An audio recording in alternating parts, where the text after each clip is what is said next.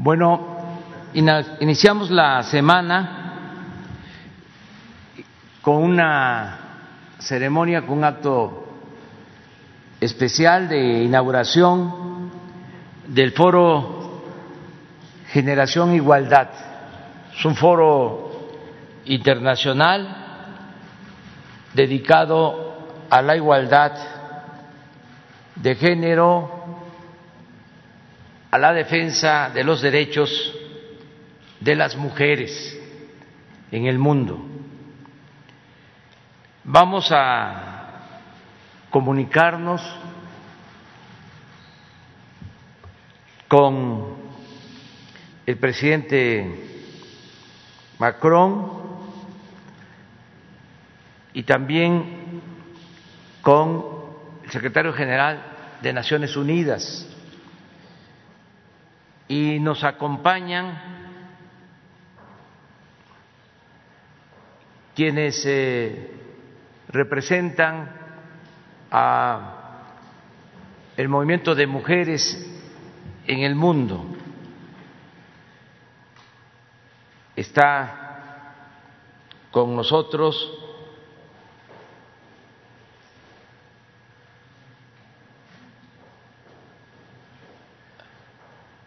o va a estar con nosotros la directora ejecutiva de ONU Mujeres,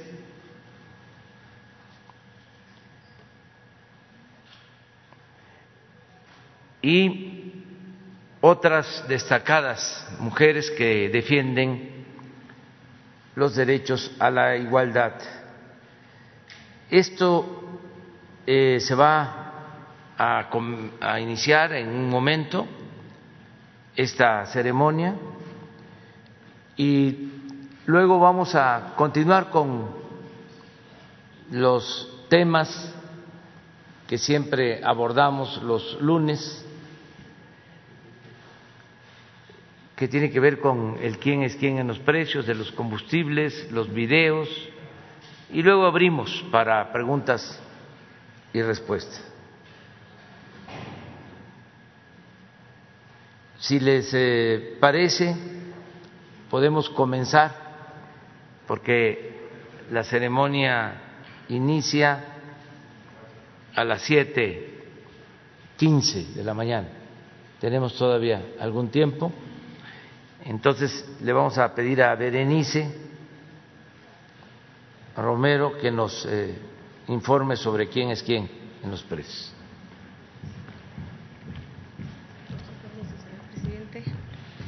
Buenos días a todas y a todos.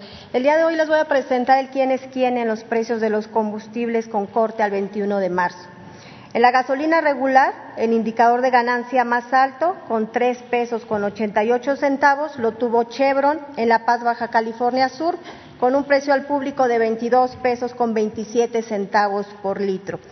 El indicador de ganancia más bajo, con 29 centavos, se registró en la franquicia Pemex, en el municipio de la Unión de Isidoro Montes de Oca, Guerrero, con un precio al público de 19 pesos con 10 centavos por litro.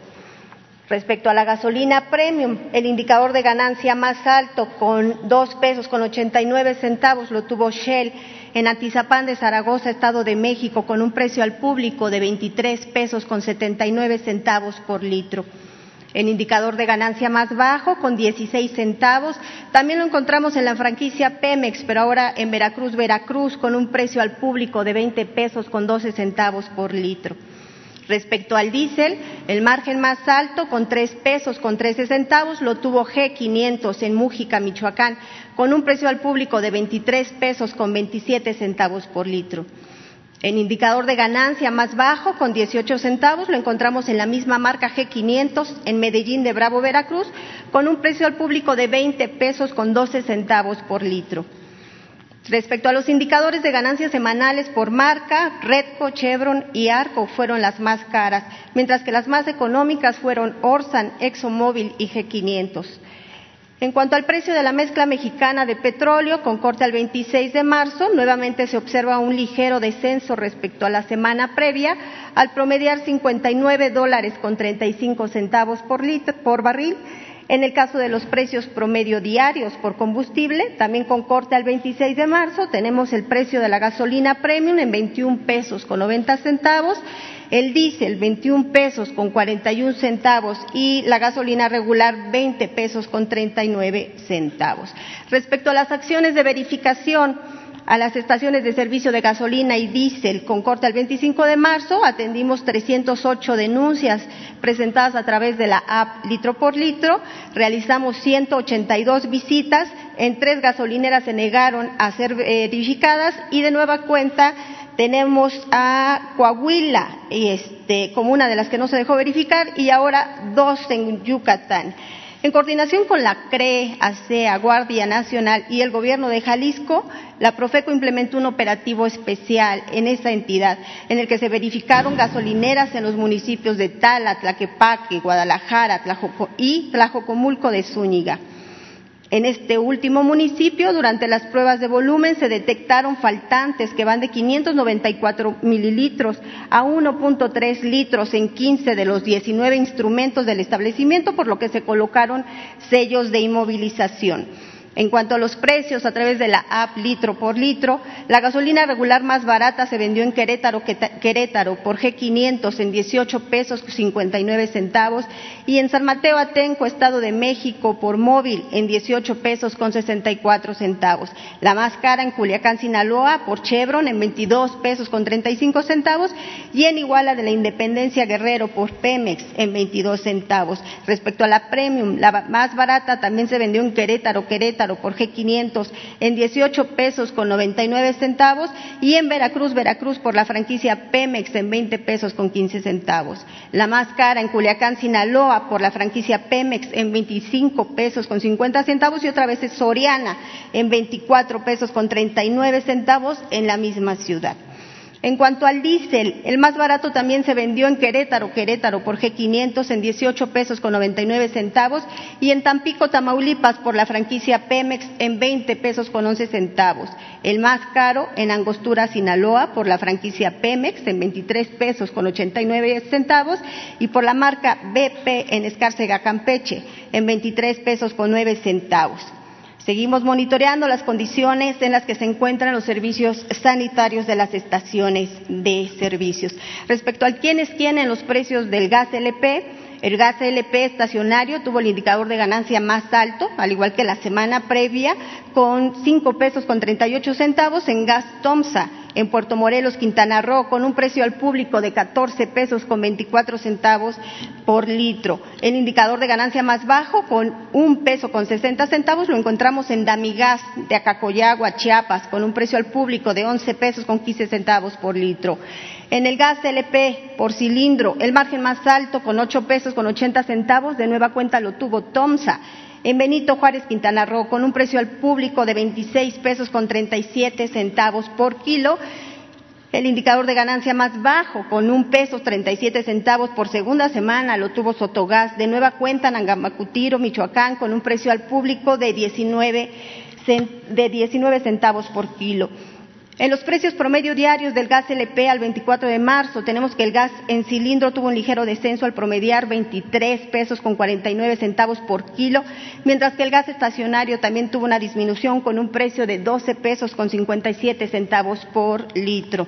Respecto a las verificaciones del gas LP, se realizaron 108 verificaciones, encontrando infracciones en 11 de los casos. Si bien no hubo negativas para ser verificadas, una estación de servicio de la razón social Oxigas en Guadalajara se negó a la colocación de sellos de inmovilización, por lo que regresaremos con la Guardia Nacional. Es cuanto, señor presidente. Gracias por su atención. Muy buenos días. Le damos la más cordial bienvenida a todas las y los participantes del Foro Generación Igualdad el cual es convocado por ONU Mujeres, cuya dirigente está aquí presente, bienvenida, por eh, el gobierno de Francia, el presidente de la República Francesa, Emmanuel Macron, y por México, encabezado por el presidente Andrés Manuel López Obrador, en alianza con la sociedad civil que también está representada el día de hoy aquí con nosotros. El foro tiene un solo objetivo, que es acelerar todas las acciones en todo el mundo para la implementación de los compromisos adoptados para alcanzar la igualdad de género. Vamos a escuchar en primer lugar, y le doy la más cordial bienvenida, al secretario general de la Organización de las Naciones Unidas, al señor Antonio Guterres, muy estimado, quien, nos dirigirá su mensaje de bienvenida para iniciar esta ceremonia. Adelante, don Antonio Guterres. Agradezco al presidente López Obrador la puesta en marcha de este foro Generación Igualdad en la Ciudad de México y por medios virtuales en todo el mundo. Y vaya también mi agradecimiento a los gobiernos de Francia y México y a todos los demás participantes. Queridas amigas y queridos amigos, hace 26 años, feministas, activistas y jóvenes centraron la acción colectiva en la consecución de la igualdad de género a través de la histórica Declaración y Plataforma de Acción de Beijing. Hoy siguen ustedes impulsando al progreso hacia ese objetivo. Con su presión, han contribuido a derribar instituciones y normas sociales patriarcales profundamente arraigadas. También han acercado el poder a quienes con demasiada frecuencia se ven privados de derechos o silenciados. Ha habido victorias importantes, pero el progreso ha sido lento, demasiado lento. La igualdad de género es en esencia una cuestión de poder, y el poder sigue estando predominantemente en manos de los hombres. En muchos lugares, la idea misma de la igualdad de género es objeto de ataques. Están volviendo a aparecer leyes regresivas y la violencia horrible contra las mujeres va en aumento, lo que condeno absolutamente. Y ahora, el terremoto que ha supuesto la pandemia de COVID-19 ha destrozado la vida de millones de mujeres y niñas y ha dado al traste con muchos de nuestros logros.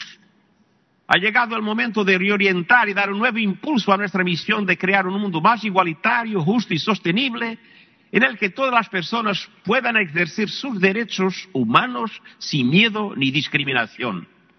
Es un esfuerzo que emprendemos por todas las mujeres y niñas, por las madres de todo el mundo que se esfuerzan por compaginar la vida profesional con una carga de tareas asistenciales cada vez más pesada, por las niñas indígenas y las refugiadas, por las mujeres que viven con discapacidad y por las jóvenes que desean acceder a una carrera en el ámbito de la tecnología y las ciencias, por las defensoras de los derechos humanos y por tantas otras. Esta labor va dirigida a todos y debe ser llevada a cabo por todos, mujeres y hombres por igual.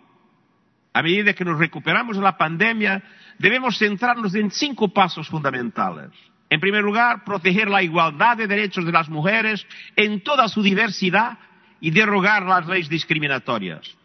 En segundo lugar, velar por la igualdad de representación en los consejos directivos de las empresas, en los gobiernos y en los parlamentos, pero no solo en ellos, adoptando medidas especiales y cuotas. En tercer lugar, fomentar la inclusión económica de las mujeres a través de la igualdad salarial, la protección del empleo, los créditos específicos y las inversiones en la economía del cuidado y de la protección social. En cuarto lugar, promulgar inmediatamente planes de respuesta de emergencia para abordar la violencia contra las mujeres y las niñas. En quinto lugar, dar espacio a la transición intergeneracional que está en marcha y a la juventud que aboga por un mundo más justo e igualitario. Para cuando lleguemos a París en junio, queremos ver objetivos e inversiones audaces sobre la mesa y un fuerte impulso de las múltiples partes comprometidas con la igualdad de género. Conseguir que la igualdad de derechos se haga realidad para la mitad de la población mundial es la lucha inconclusa por los derechos humanos de este siglo. Muchas gracias. Agradecemos la participación del secretario general de la Organización de las Naciones Unidas y ahora le vamos a pedir su participación a la ministra Olga Sánchez Cordero.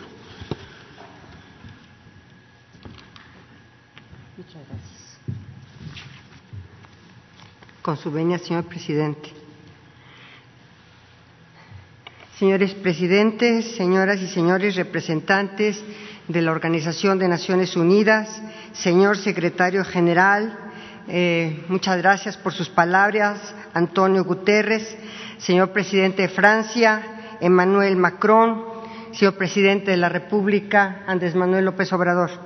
Nos honra participar en este foro a favor de la igualdad de género, Como nos acaba de compartir el secretario general de la Organización de Naciones Unidas, han pasado 45 años desde que México recibió a la comunidad internacional como sede de la primera Conferencia Mundial de la Mujer de la ONU y 26 años desde que tuvo lugar la Cuarta Conferencia Mundial sobre la Mujer, en donde se aprobó la Declaración y Plataforma de Acción de Beijing.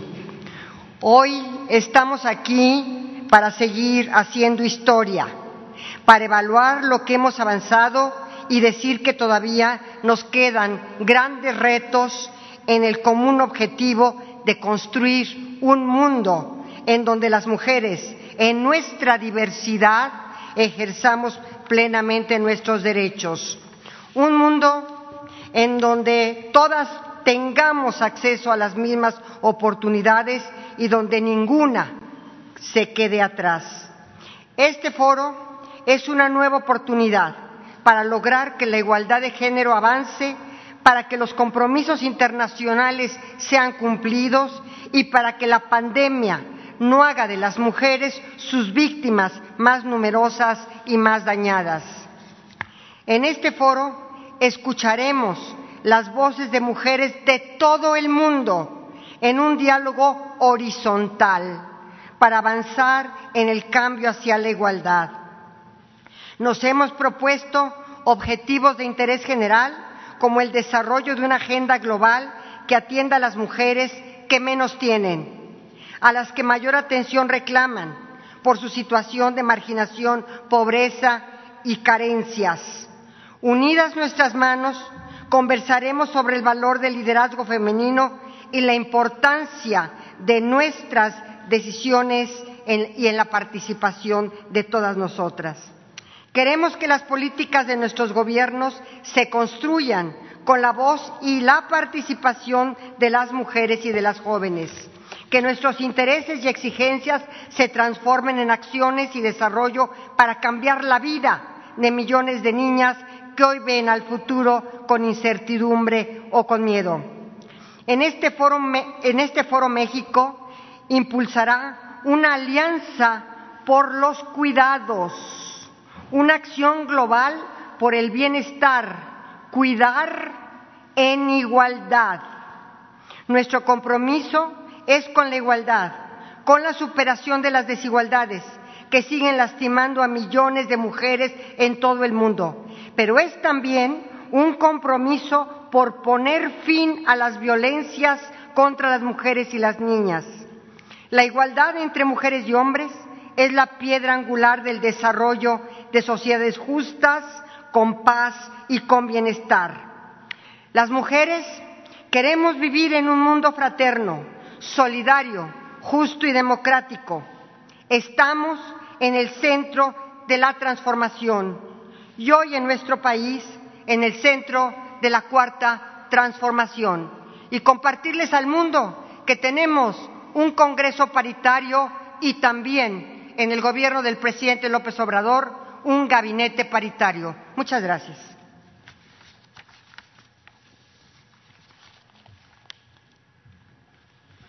Gracias, ministra.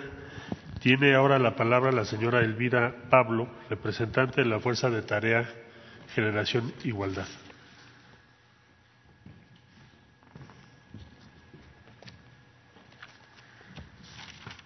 Mayepi miguktahkich, oshkoyamtinayuk muhkumo, se llama Awayuk, este, eh, Muy buenos días a todas y todos, distinguidas personalidades que hoy nos acompañan y nos honran con su presencia.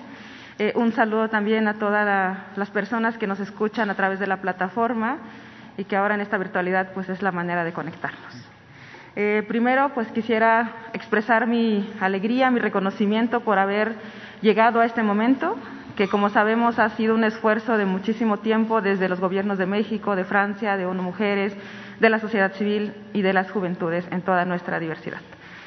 25 años, bueno, más de 25 años después de la declaración y la plataforma de acción de Beijing, eh, las juventudes seguimos aquí, fuertes, unidas y activas.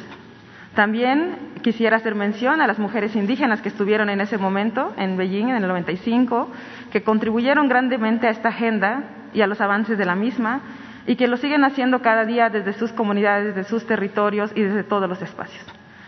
Quiero también hacer un reconocimiento a toda la sociedad civil, a todas las mujeres, a las feministas, a las juventudes, a todas las personas que desde nuestras diferentes trincheras, en nuestros espacios, estamos cada día contribuyendo al avance de la igualdad de género. Sabemos que sin estas acciones desde lo local a lo global no podríamos avanzar y que las juventudes, las niñas, las adolescentes, somos clave en este espacio y que sin nuestra presencia este mundo no podría avanzar. Quisiera también decir y reconocer esta apertura que ha habido en este espacio para que las juventudes estemos directamente en este espacio donde se están tomando las decisiones y hacer un llamado a que esta sea una buena práctica que se traduzca en todos los espacios, en todo el mundo.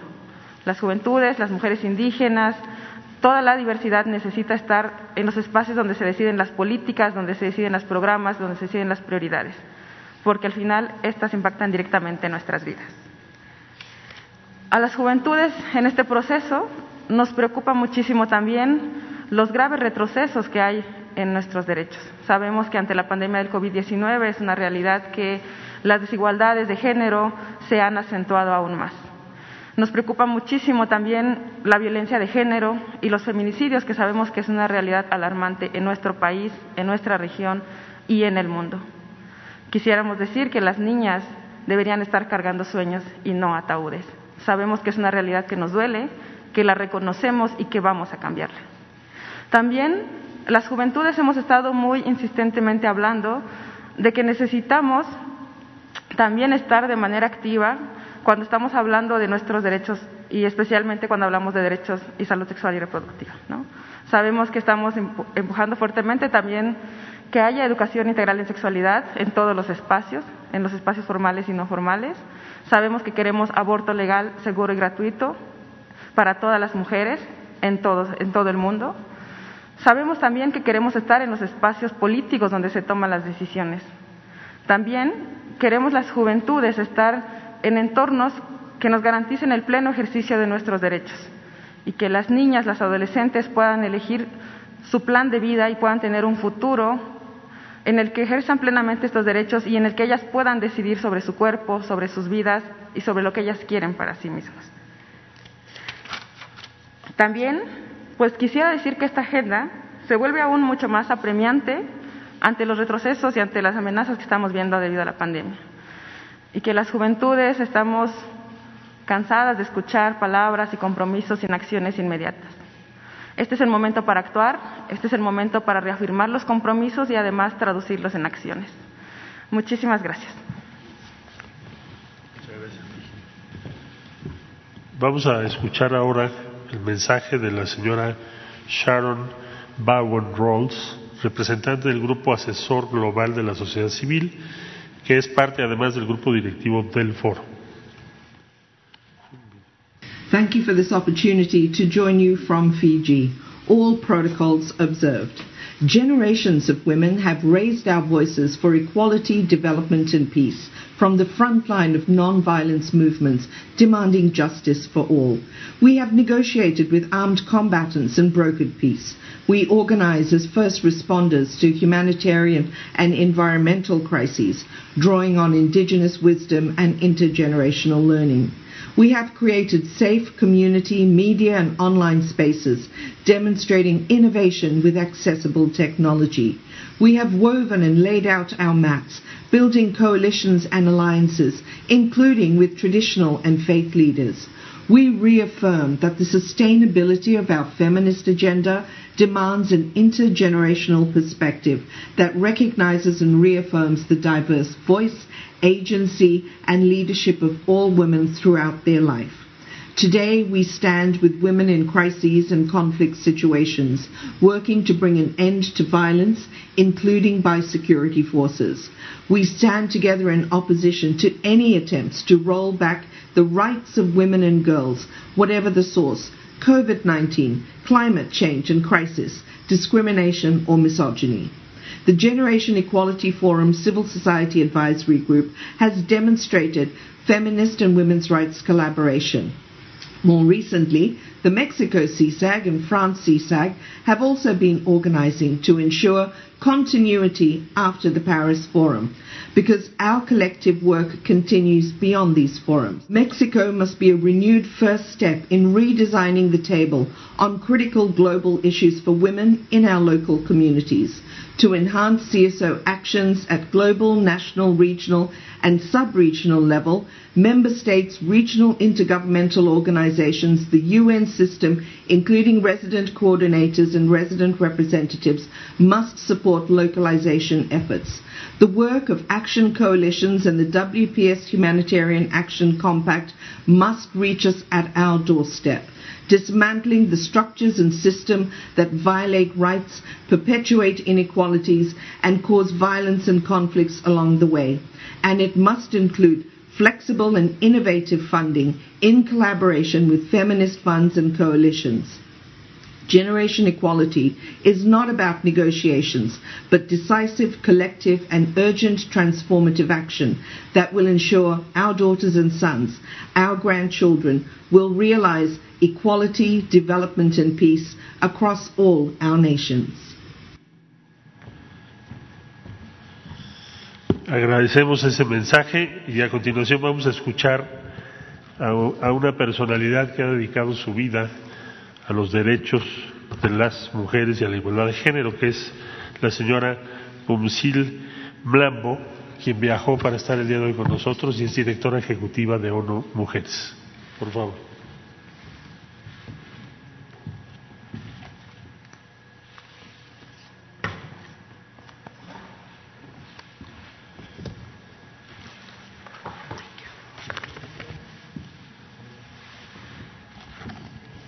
Thank you very much. President Obrador, Obrador, distinguished guests, excellencies, ladies and gentlemen, and friends. I thank the government of Mexico for hosting the Generation Equality Forum that starts today in this beautiful and vibrant city, Mexico. No, pues. eh, and it is es que highly la- anticipated by women. It is also meaningful to be here in the same city that hosted the first También es muy significante in 19 estar aquí desde todo lo que hemos hecho desde 1975. También agradecemos al gobierno de Francia, que también será anfitrión del segundo foro que llevará a cabo el trabajo que surja de este mismo, que se está llamando y está haciendo un llamado a los Estados miembros, a los jóvenes, la sociedad civil, los filántropos, las coaliciones y cooperaciones y agencias de Naciones Unidas por primera vez. El Foro Generación Igualdad surgió de un for women and girls across the globe. De la agencia que llevamos a cabo en favor de las mujeres y las niñas. It was sharpened by the ongoing crisis caused by the COVID-19 pandemic. También se exacerbó con base en la crisis que hemos visto por la COVID-19. It is now 26 years since the first landmark World Conference on Women Esto ya es un éxito desde la conferencia de Beijing de 1995. Okay. And should I continue? ¿Debo continuar? And we have seen that after the 20, 26 years, Hemos visto que después de 26 años there has been some progress, but overall, there has been hemos public, tenido avances, public re- rhetoric on gender equality which has not been pero matched también by retórica action and que no financing. ha sido basada en acciones. Progress has been slow and uneven. Los avances han sido lentos And even before COVID-19 forced y desiguales, e job losses incluso antes de la situación de COVID-19, plunging 47 million more women into extreme poverty. mediante la cual muchos millones más de mujeres acabaron en la pobreza extrema and precipitating a shadow pandemic of all forms of violence against women around the world. precipitando muchas formas de violencia en contra de las mujeres alrededor del mundo. We stand with the women who are violated, who are affected by Estamos violence. con las mujeres que se han visto afectadas por esta violencia. We stand with the women of all Estamos ages, con las mujeres de todas las edades, wherever they are, where they are calling for action to stop the en donde violence. sea que se encuentren, haciendo un llamado al fin de la violencia. We stand with the women in Mexico. Estamos con las mujeres de We stand with the women everywhere. Estamos con las mujeres We de are todos united in lados. calling for change and we will work Estamos together. unidas haciendo un llamado al cambio y trabajaremos en conjunto. Before the pandemic, 16% of young women aged between pandemia, 15 and 16% de 24 las mujeres experienced sexual de violence 15 a 24 años or habían experimentado violencia física o psicológica por world. parte de sus parejas alrededor del mundo. and 19% of the Y girls 19% were being married de las niñas se 18. habían casado antes de cumplir 18 años. Las mujeres llevaban a cabo los trabajos de cuidados tres veces más. La participación en la fuerza laboral se ha estagnado y 30 no se ha movido en los últimos 30 años. 20 million more girls may be out of school after 20 millones COVID-19 más niñas podrían haber abandonado la escuela después de esta pandemia. El Foro Generación Igualdad nos brinda una oportunidad única de enfrentar esta crisis, así como de abordar las desigualdades que la preceden. Será ahora en México que comencemos este trabajo. We start an era of catalytic action and to accelerate Estamos comenzando una era de acciones catalizadoras para el cambio, Because we stand in the shoulders of feminists of porque all estamos ages apoyadas de- en las feministas de todas las edades que buscan este cambio. and we want to end the phenomena of bystanders. Y queremos terminar con el fenómeno de los observadores. Todo el mundo debe participar. Estamos movilizando las industrias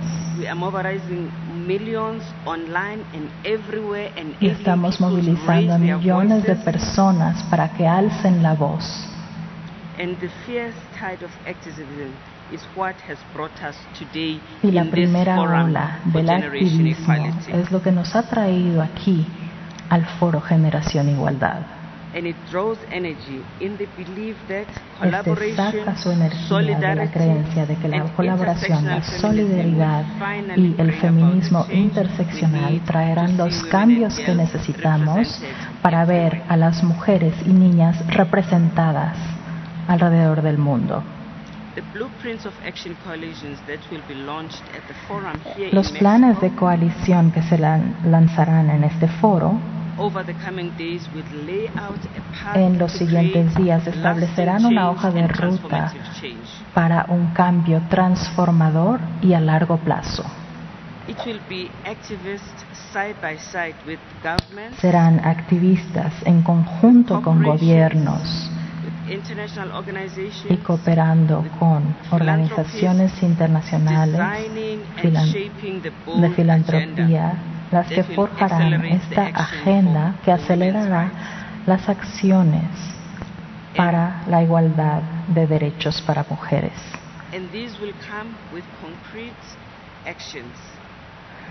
Todo esto vendrá con acciones concretas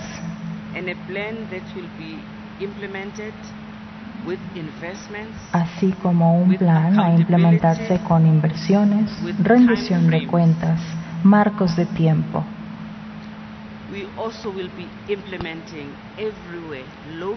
También estaremos implementando a nivel nacional y local el hecho de que esto no es, es una agenda global. Queremos ver al futuro más allá de la crisis. En vez de seguir recordando y basarnos en los errores del pasado.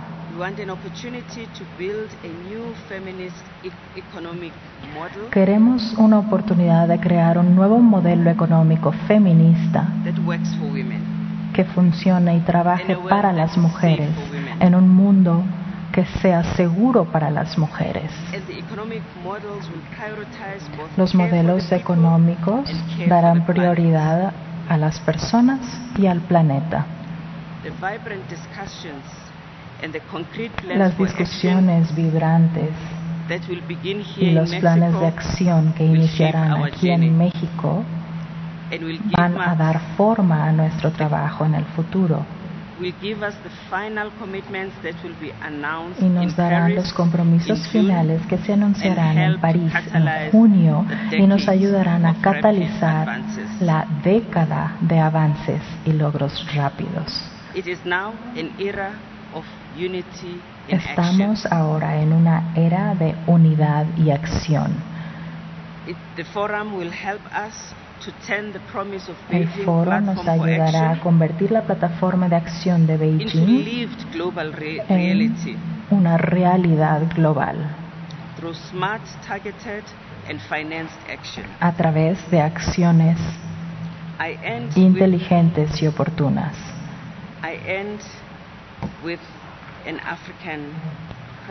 Me gustaría terminar con un proverbio africano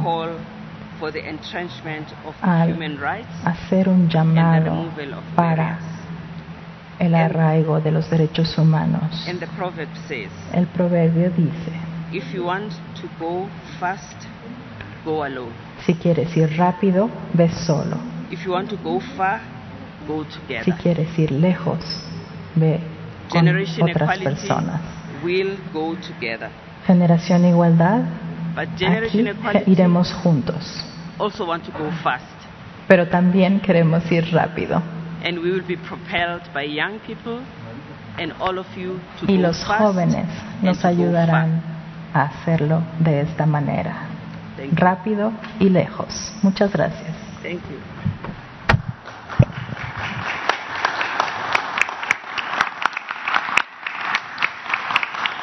Muchas gracias, Tumsile, por tus uh, alentadoras palabras. Y ahora vamos a escuchar al presidente de la República Francesa, a Emmanuel Macron. Monsieur le Président, cher ami, Monsieur le Secrétaire général des Nations Unies, Madame la Directrice exécutive, Mesdames et Messieurs, je suis très heureux de m'adresser aujourd'hui à vous pour le lancement du Forum Génération Égalité que la France co-préside aux côtés du Mexique sous l'égide d'ONU Femmes dont je salue la mobilisation avec le système des Nations Unies. Je souhaite remercier le président López Obrador qui nous réunit aujourd'hui pour porter ensemble cette grande cause de l'égalité entre les femmes et les hommes. Et je veux, Monsieur le Président, féliciter votre pays pour l'organisation de la première étape de ce moment particulièrement attendu par la communauté internationale et la société civile. Grâce à la détermination commune de nos deux pays, qui porte fièrement une diplomatie féministe, nous y sommes. Pourquoi le Forum Génération Égalité? D'abord pour réaffirmer haut et fort, tous ensemble, que les droits des femmes sont des droits humains, des droits universels, qu'aucun relativisme, qu'aucune justification religieuse, culturelle, quelle qu'elle soit, ne saurait les réduire, les remettre en cause, les faire reculer ou accepter l'arrêt de ce combat pour plus de droits. Que ces droits sont inaliénables, intangibles, que l'égalité entre femmes et hommes n'est pas négociable en fonction des contextes ou des époques. Vingt-cinq années après la conférence de Pékin, nous ne pouvons que constater non seulement qu'aucun pays dans le monde n'a encore atteint la pleine égalité entre femmes et hommes, malgré les efforts et les progrès collectifs, mais aussi que le caractère universel des droits des femmes doit en 2021, malheureusement, encore être défendu. Pour ne pas dire que dans certaines régions, il est parfois en train de régresser, d'être à nouveau contesté, de subir des reculs. Rassemblés à Mexico puis à Paris, notre message est le suivant. Rien, aucune idéologie, aucun particularisme ne peut remettre en cause ce principe d'égalité. Aucune crise, aucun obstacle ne doit entraver notre combat pour que chaque femme dans le monde puisse jouir entièrement de ses droits. La crise de la Covid-19 nous a tous affectés. Elle nous a rappelé aussi la persistance des violences que subissent les femmes, cette pandémie de l'ombre qui s'est nourrie des situations de confinement. Elle nous a rappelé les inégalités économiques et sociales que subissent aussi, au premier chef, les femmes dans le monde. Elle nous a montré, comme lors des précédentes crises, que les avancées durement acquises pour les droits des femmes demeurent fragiles et peuvent être brutalement remises en cause. Nous avons constaté que quand l'adversité nous a frappés, les femmes ont été en première ligne, mais elles n'ont pas reçu la reconnaissance symbolique et matérielle qu'elles méritaient. Nous savons que sans action déterminée, la crise actuelle pourrait se traduire par une aggravation des inégalités avec des millions de jeunes filles supplémentaires déscolarisées, avec des millions de femmes perdant l'accès à la planification familiale, avec aussi des millions de femmes tombant dans la pauvreté, parfois la famine, parce qu'elles sont surreprésentées dans l'économie informelle qui a été la plus touchée par la pandémie et ses conséquences. C'est donc à ces défis que nous devons répondre. Le forum Génération Égalité doit notamment être l'occasion de renforcer notre action pour favoriser l'accès à l'éducation des filles, pour permettre aux femmes de disposer librement de leur corps, pour marquer notre détermination à soutenir les femmes défenseurs des droits qui, parfois au péril de leur liberté, de leur vie, se battent pour ces droits et leur dignité sans rien lâcher. À Mexico comme à Paris, nous pourrons nous appuyer sur la mobilisation collective des gouvernements mais aussi de la société civile, des entreprises, du secteur privé, des fondations philanthropiques, des organisations internationales. Et je veux ici saluer l'engagement de toutes ces parties prenantes qui, réunies dans des coalitions d'action, construisent ce multilatéralisme renouvelé par les actes. Voilà les quelques mots que je voulais partager aujourd'hui en m'associant à vos efforts, vos discussions, nos actions, et je vous donne donc rendez-vous à Paris pour poursuivre notre action commune. Nous donnerons la parole à celles qui portent ces combats au quotidien avec courage. Nous écouterons notre jeunesse et ses aspirations pour l'égalité. Nous lancerons le plan global d'accélération pour l'égalité entre les femmes et les hommes, pour donner l'élan qui permettra à la génération égalité d'amplifier nos efforts collectifs dans les 25 prochaines années et au-delà. Voilà, chers amis, mesdames et messieurs, je vous remercie. Muchas gracias. Agradecemos el mensaje del señor presidente de la República Francesa. Para concluir, vamos a solicitarle al presidente de México, al licenciado Andrés Manuel López Obrador, sus palabras, su mensaje para inaugurar este foro y después veremos un video que se ha preparado especialmente para esta ocasión. Por favor, señor presidente.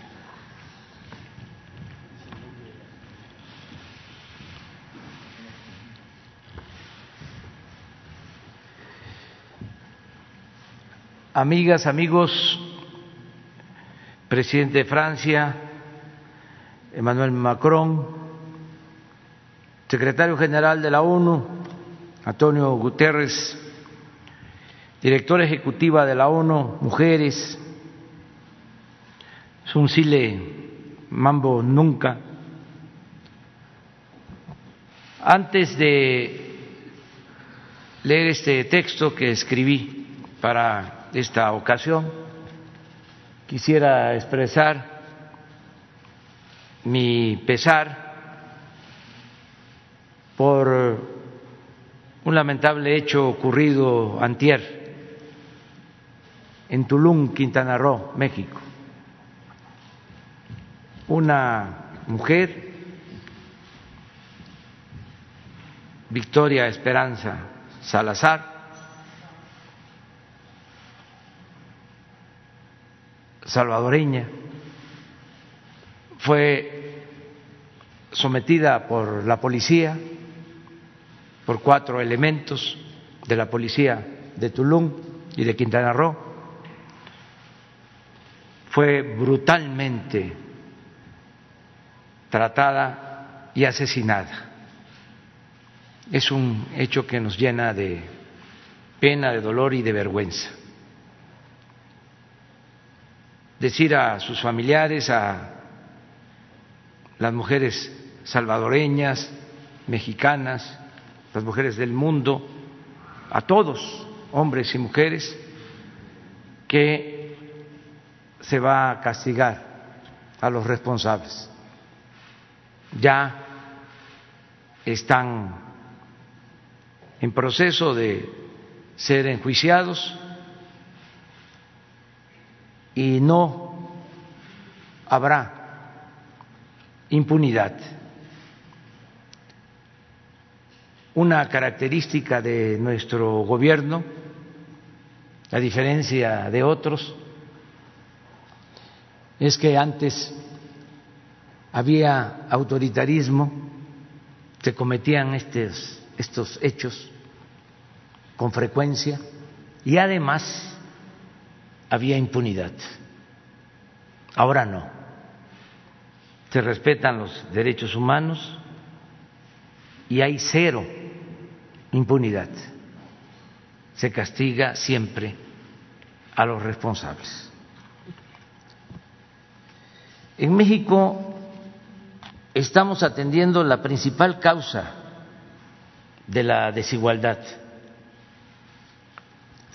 que padecemos. Y creo que ese debe ser un enfoque a considerar para buscar la igualdad de género, que no puede separarse, verse como una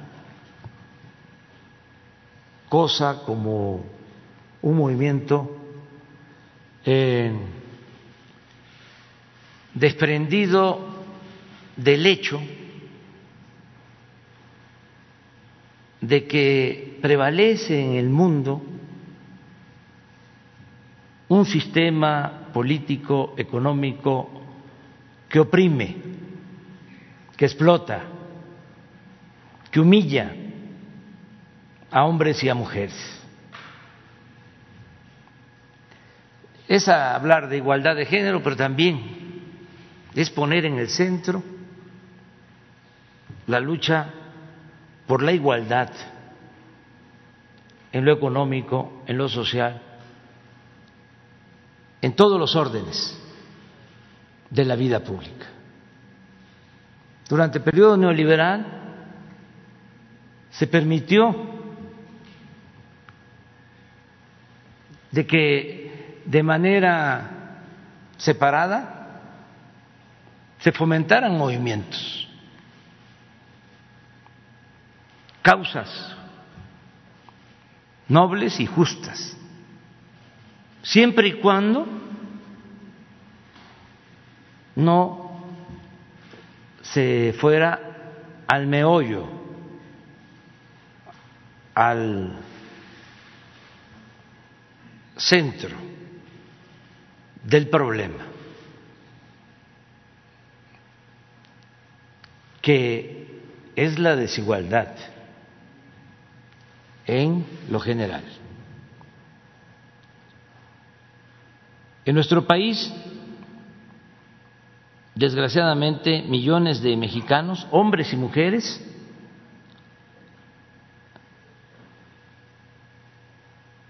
padecen de desigualdad. Y la causa principal de la desigualdad en nuestro país es la corrupción. que ha prevalecido desde hace décadas y se intensificó, y esto hay que subrayarlo, con la política neoliberal o de pillaje que se aplicó de 1983 a 2018.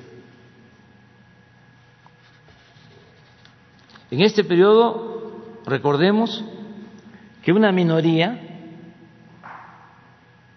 en el mundo y en México, porque es el periodo de mayor concentración de la riqueza en pocas manos en la historia de la humanidad.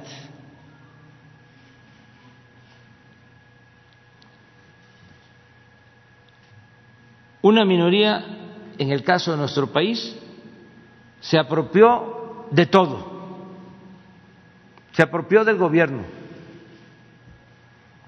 de los recursos naturales,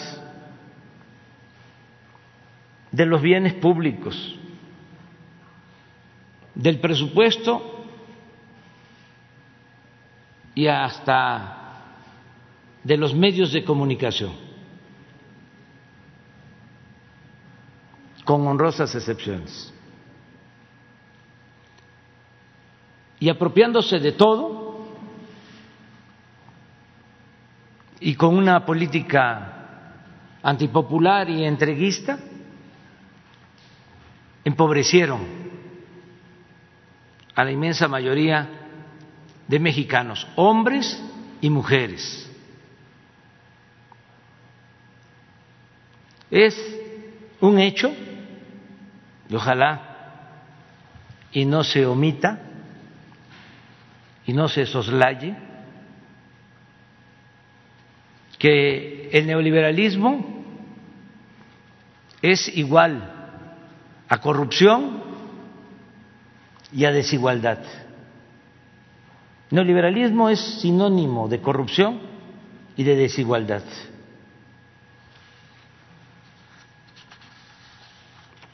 Ahora, en nuestro país es distinto. El gobierno no está aplicando la política neoliberal o de privatizaciones. El gobierno no es un comité al servicio de una minoría rapaz. Es un gobierno para todas y para todos. Ahora las mujeres indígenas y campesinas tienen oportunidades de trabajo digno, con mejores salarios,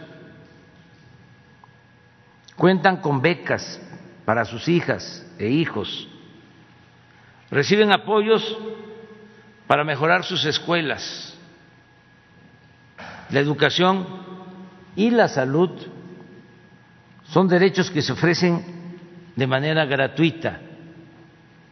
En el periodo neoliberal se apostó a que la educación y la salud se pusieran en el mercado como mercancías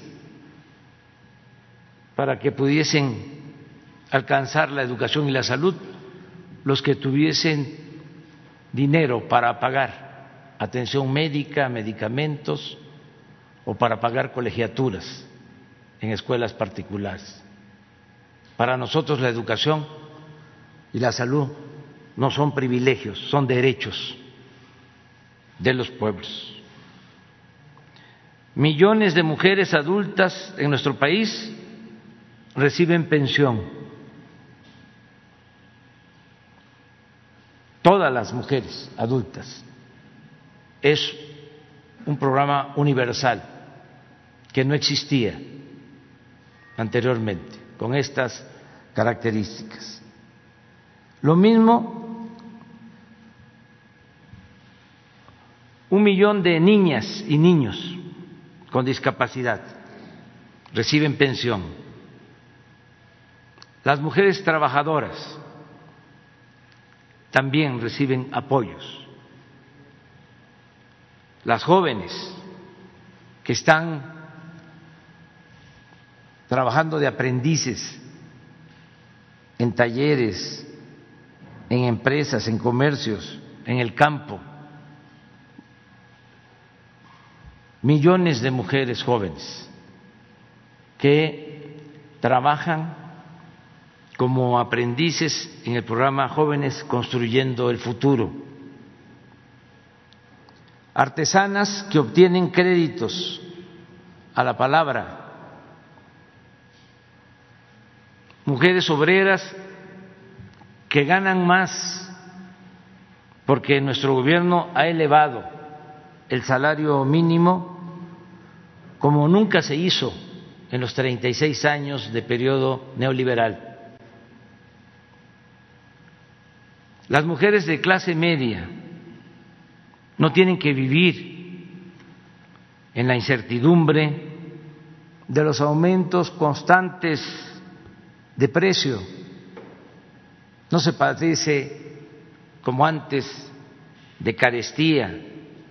No aumenta el precio de la energía eléctrica o del gas. No hay gasolinazos En el terreno de la participación política de las mujeres, como aquí se ha dicho,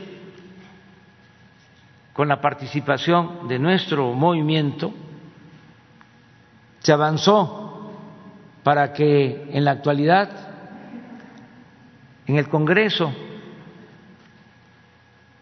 en México, tanto en la Cámara de Diputados como en la Cámara de Senadores, haya igualdad de hombres y mujeres. En el gabinete del gobierno que represento, lo mismo, la mitad son mujeres.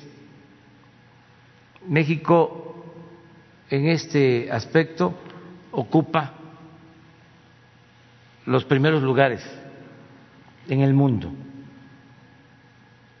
Estamos también esta concepción de transformar y de ir al fondo,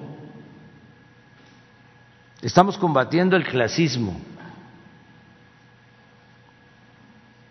la discriminación y el racismo, como nunca. Y no hay tolerancia para el machismo ni hay tampoco impunidad. Se castigan crímenes de odio y feminicidios. Las mujeres nuestro país son libres y cada día que pasa deseamos que sean más libres y sobre todo que se acabe la desigualdad,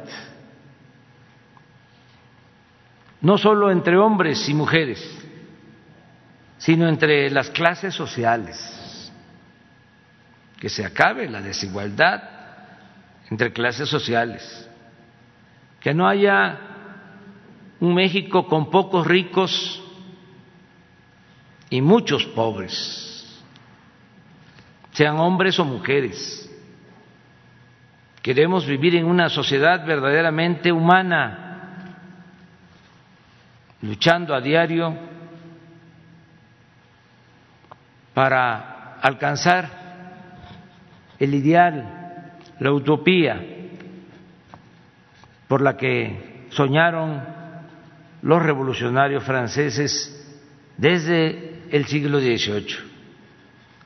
Libertad, igualdad, y fraternidad. Muchas gracias.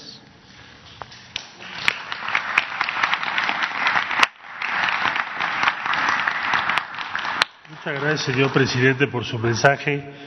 Eh, vamos ahora a ver un video para concluir esta reunión y si me lo permiten antes quisiera agradecer muy especialmente la presencia en este evento del embajador de la República Francesa en México, Jean-Pierre Asbasadourien, del señor Peter Groman, que es el coordinador residente de ONU en México, la señora Belém Sanz Luque, representante de ONU Mujeres en México, desde luego de Nadine Gassman, que es la presidenta del Instituto Nacional de Mujeres, desde luego de la embajadora Janerit Morgan, secretaria ejecutiva del Foro Generación Igualdad México, y por supuesto también la maestra Marta Delgado Peralta, subsecretaria de Relaciones Exteriores, y quien nos está viendo por línea ahora, la senadora Marta Lucía Micher Camarena, que preside la Comisión para la Igualdad de Género del Senado de la República. Bueno, pasamos, muchas gracias a todas, a todos, pasamos al, al video para concluir esta inauguración.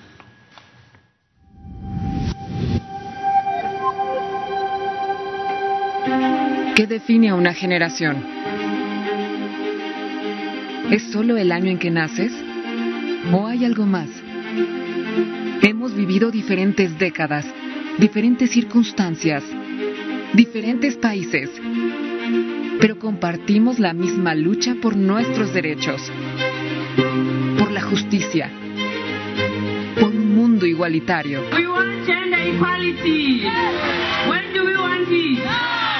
Tal vez lo que define a nuestra generación no es nuestra edad ni nuestro origen, sino el momento que estamos marcando en la historia. Reconocemos el poder que hemos alcanzado, pero también la crisis que enfrentamos. Tenemos claras las acciones que debemos tomar para que vivamos en igualdad. Nuestra resistencia es nuestra esperanza. Y la igualdad nuestro futuro. Sé parte de esta transformación. Esto es el Foro Generación Igualdad.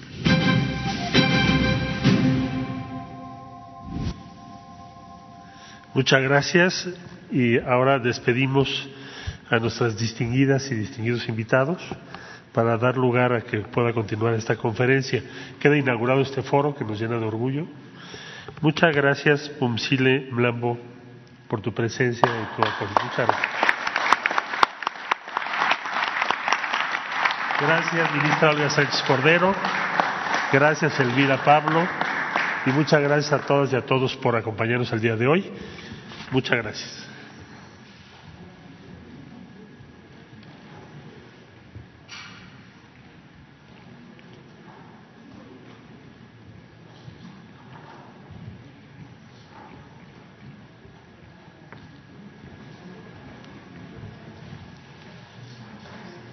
Bueno, pues abrimos para preguntas.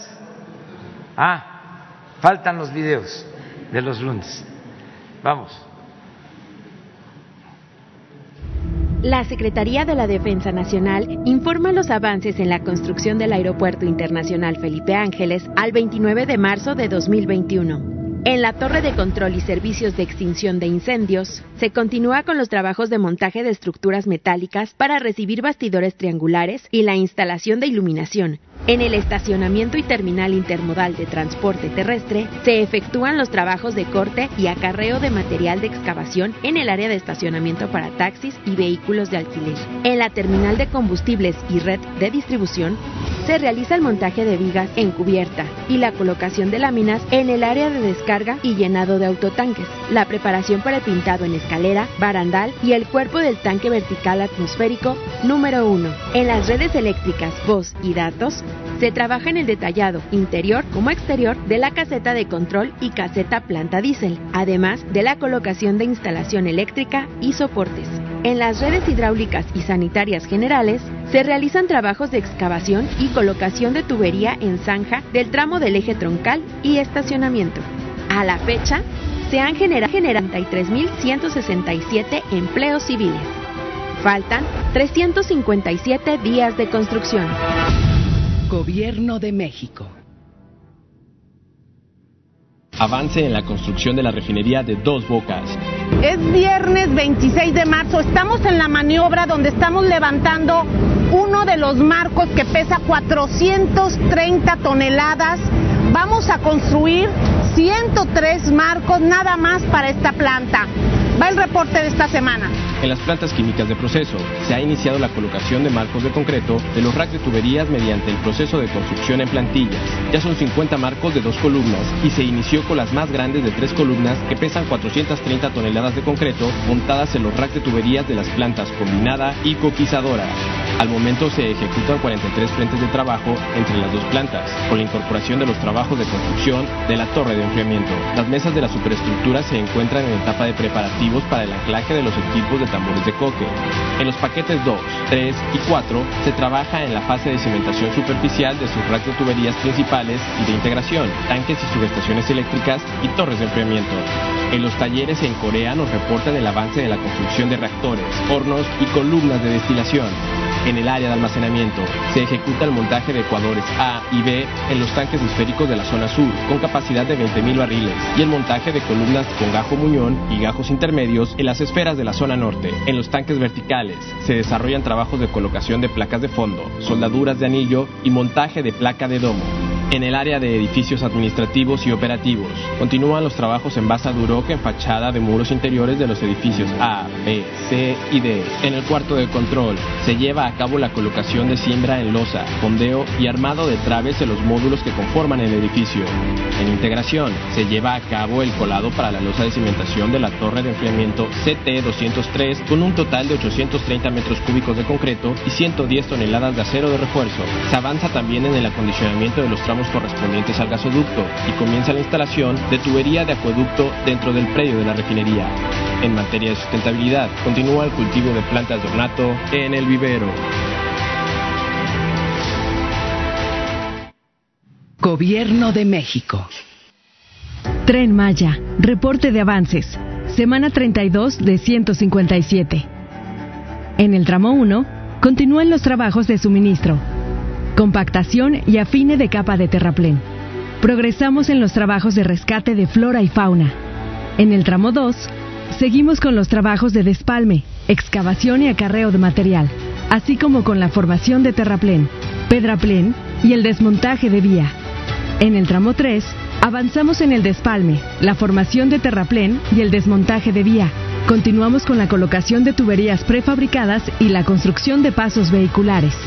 En el tramo 4, realizamos el colado de muros y conformación de aproches en distintos pasos ganaderos y progresamos en las labores de excavación, terraplén, demolición de carpeta asfáltica, subyacente y subrasante.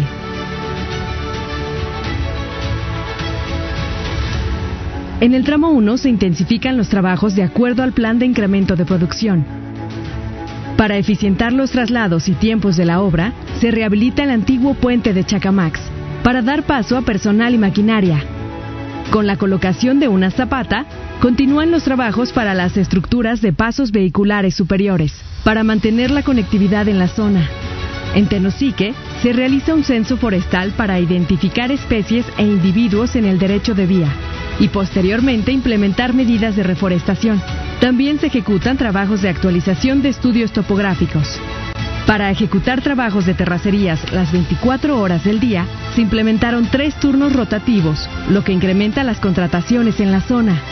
Al día de hoy, los empleos generados en los cuatro tramos ascienden a 42.574. El tren Maya avanza. Gobierno de México. Construcción del tren interurbano México-Toluca. Reporte semanal. Tramo 1, 36 kilómetros. Avance a la fecha 99.7%. Estación Pino Suárez. Esta estación se ubica en el municipio de Toluca, próxima a la terminal de autobuses, por lo que será un nodo de conexión para los viajeros en su camino a la Ciudad de México. Terracerías 1.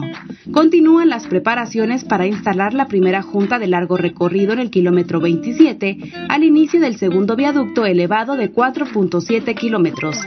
Viaducto 2. Continúan los trabajos de instalación de vía y colado de plintos de concreto, llegando hasta el kilómetro 28.6. Topes sísmicos.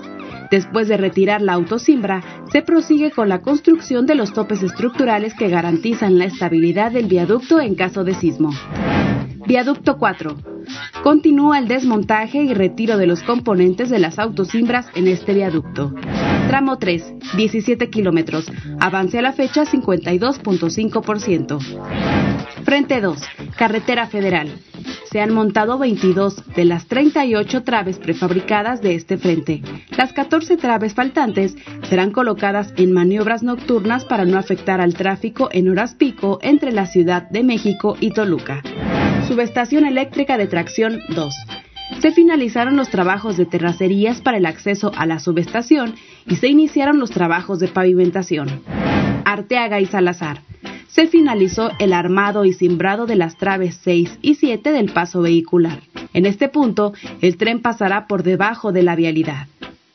Las terminales y estaciones del tren interurbano contarán con vigilancia permanente y circuito cerrado de televisión para la seguridad de los usuarios. Secretaría de Comunicaciones y Transportes. La plataforma logística del corredor interoceánico es un vehículo para acercar al istmo de Tehuantepec con los mercados del país y del mundo y contribuir al desarrollo. A continuación, se informa el avance de obras a 29 de marzo de 2021. En el puerto de Coatzacoalcos, el dragado de construcción para la extensión de 130 metros de muelle tiene un progreso de 42%. Las tres dragas activas realizan el proceso de corte, recolección y reubicación de producto para permitir el atraque de embarcaciones. El puerto de Salina Cruz continúa con la construcción del rompeolas oeste. Se han colado 20% de los elementos de concreto necesarios, de 16 toneladas cada uno. Se concluyó el soporte de concreto en los dos sistemas de básculas para material pétreo que se equiparán con un sistema electrónico. La reparación del rompeolas actual continúa con la colocación de roca secundaria para el bordo de protección del muelle temporal con un avance de 50%. La renovación de las vías del ferrocarril del Istmo de Tehuantepec continúa en los cinco tramos, con un avance global de 41%. Se sustituye la vía antigua con el desmontaje de rieles. En cada tramo se suministran los nuevos materiales con un avance de 53%. Se acondiciona el terreno de trabajo y se conforma la plataforma para la instalación de la nueva vía. Finalmente, se fijan y se alinean los rieles sobre los durmientes de concreto. Como parte del programa para el desarrollo del Istmo de Tehuantepec, la plataforma logística busca dinamizar la economía regional y contribuir al bienestar de sus habitantes.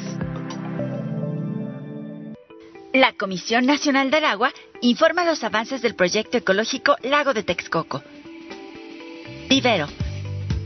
Continúa el montaje de mamparas, la colocación de barandal metálico y la aplicación de acabados de protección a la madera estructural y duela en el pabellón demostrativo. Se realiza el traslado de plantas a la zona de malla sombra para su manejo y producción. Reforzamiento y mejoramiento de terracerías. Se realizan los trabajos finales de compactación en los caminos de conexión entre las plataformas de Tezontle sobre las que se ubicará el equipamiento social y deportivo. Ciénega de San Juan, fase 1. Continúan los trabajos de interconexión de los cuerpos de agua y la construcción de guarniciones con un avance de 17.000 metros lineales. Concluyeron los trabajos de arrope tendido y nivelado en los bordos que servirán de caminos. Muy bien, ahora sí. Vamos, Sara. Gracias, presidente. Buenos días. Eh, preguntarle sobre la situación en la frontera con los migrantes. Decía el fin de semana que hay conversaciones con el gobierno del presidente Biden mm, por el hecho de las deportaciones. El mismo presidente decía que México no quiere aceptar a familias de migrantes. ¿Qué es lo que está pidiendo Estados Unidos? ¿Cómo se va a resolver pues esta crisis que hay? Porque entiendo hay ya incluso muchos migrantes de este lado de la frontera en espera de poder ser aceptados eh, en Estados Unidos. Vamos a pedirle a Marcel que nos ayude a responder. Sí, muchas gracias. Eh, con su permiso, señor presidente. Bueno, las conversaciones con Estados Unidos parten de un principio, una propuesta.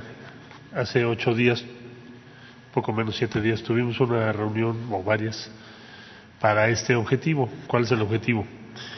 Como usted sabe, hemos propuesto que haya un programa de acción inmediata en Honduras, Guatemala, El Salvador y otra serie de inversiones que podrían incluir al sur de México. ¿Qué es acción inmediata? Bueno, pues hay, una, hay un efecto económico tremendo de la pandemia. Se han paralizado las actividades económicas. Eh, el Salvador, Honduras tuvieron que cerrar, Guatemala casi al mismo tiempo también. Y nosotros no nos quedamos fuera de eso, hemos tenido que diseñar restricciones a la actividad económica que tienen que ver con sana distancia o con restricción de actividades no esenciales debido a la pandemia. Entonces tienes un gran efecto económico y social. Y si no hay una acción del mismo tamaño, pues no se puede resolver el, el problema que estamos enfrentando. La única forma de resolverlos con esa inversión, entonces se les presentó qué es lo que ha desarrollado México en los últimos dos años, en donde estamos trabajando por primera vez de manera directa. Nunca antes México había hecho eso. De manera directa, ¿qué quiere decir?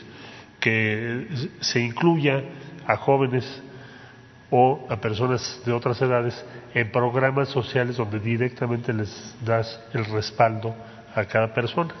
No hay intermediario. Entonces, esto se ha hecho con Jóvenes Construyendo el Futuro y se ha hecho con Sembrando Vida, con convenio que hicimos con El Salvador, que hicimos con Honduras, con Guatemala lo haremos muy pronto. Y, y los resultados se mostraron o se compartieron con los norteamericanos. Ellos no tienen programas de ese tipo, tienen otros programas, pero no son eh, la, el mismo sentido.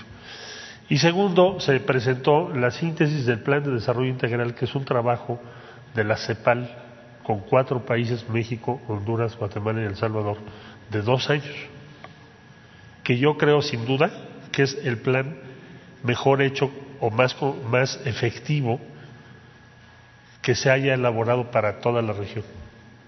Entonces se, se presentaron estos dos documentos, las experiencias, y se plantea, bueno, la solución para que haya una migración opcional, o sea, que puedas tomar esa opción como sostiene el presidente López Obrador y no que sea impuesto por la situación económica que ahora se vive o la inseguridad, está en emprender una gran acción de carácter social y económico como la que acabo de describir. En eso, en eso vamos ahorita. Esa es la posición que México ha defendido. Eh, como ustedes recordarán, el primer evento eh, internacional del presidente López Obrador fue un convenio con esos países el día primero de diciembre que tomó posesión. Se firmó un convenio para ese propósito y pensamos que ahora con el presidente Biden hay una muy buena posibilidad que esto sea una realidad. ¿Por qué razón? Bueno, él mismo encabezó la Alianza para la Prosperidad durante el gobierno del presidente Obama. Él viajó a esos países, conoce muy bien la situación y nos alienta mucho que haya designado a la vicepresidenta Kamala Harris para conducir estos trabajos.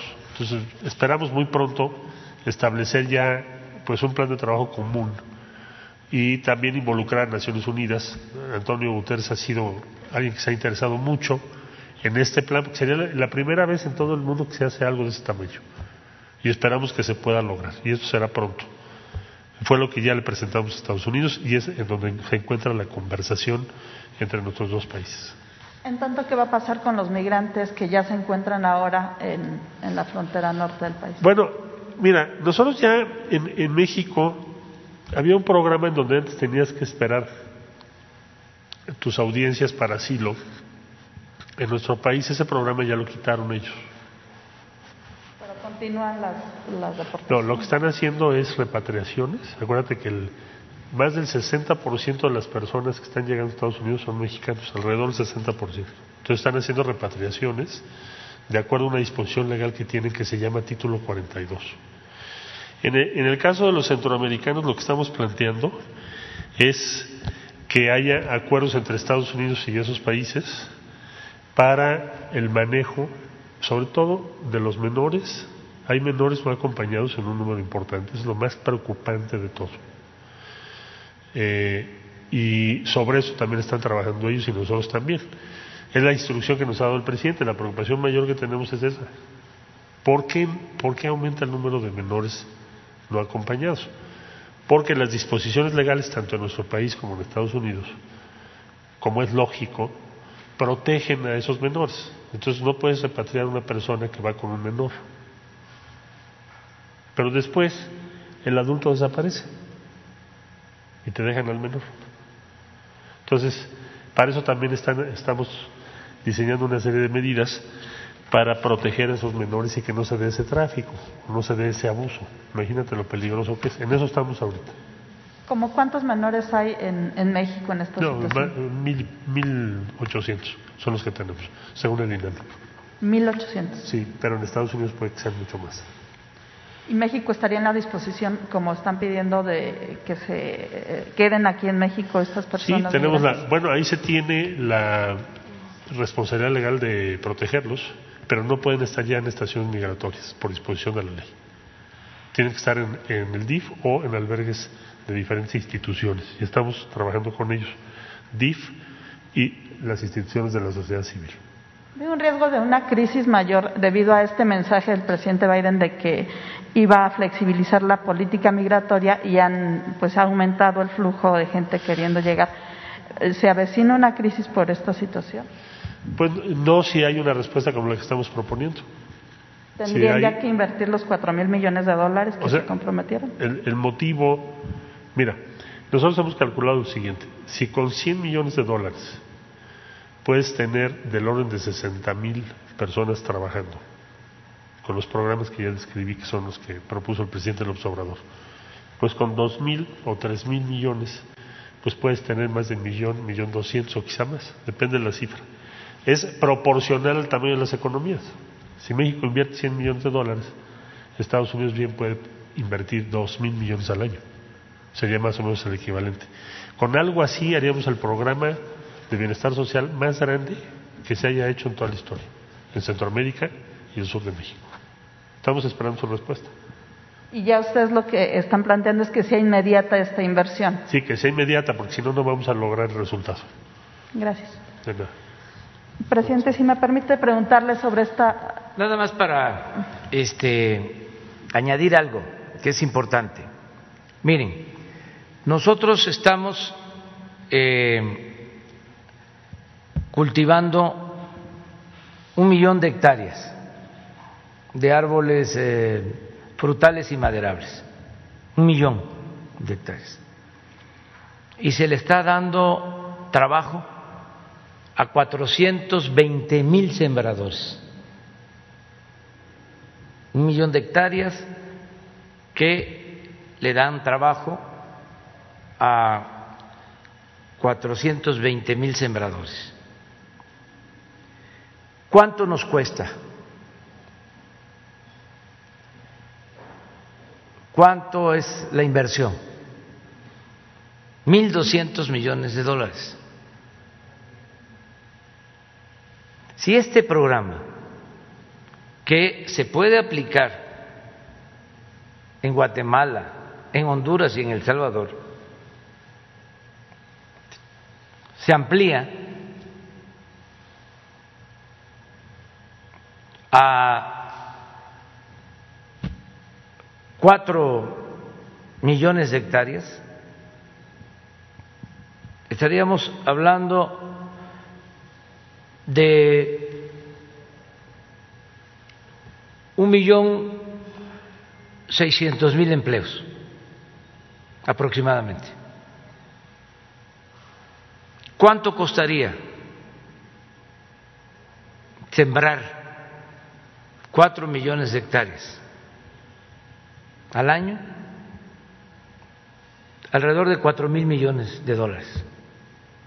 Pero ya hay que hacerlo. Y es darle trabajo a un millón seiscientos mil sembradores.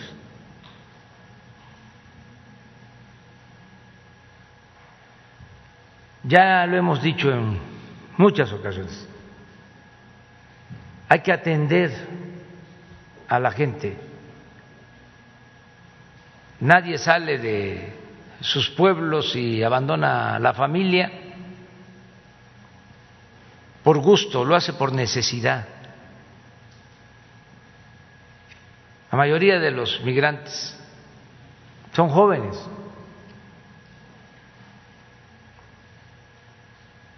Entonces sí hay manera de atender el fondo del problema. Nosotros, como lo mencionó Marcelo Ebrard, secretario de Relaciones Exteriores, desde hace dos años estamos ayudando incluso financiando a eh, nuestros hermanos centroamericanos. Pero Estados Unidos no está invirtiendo lo suficiente, lo necesario. Y se necesita atender las causas.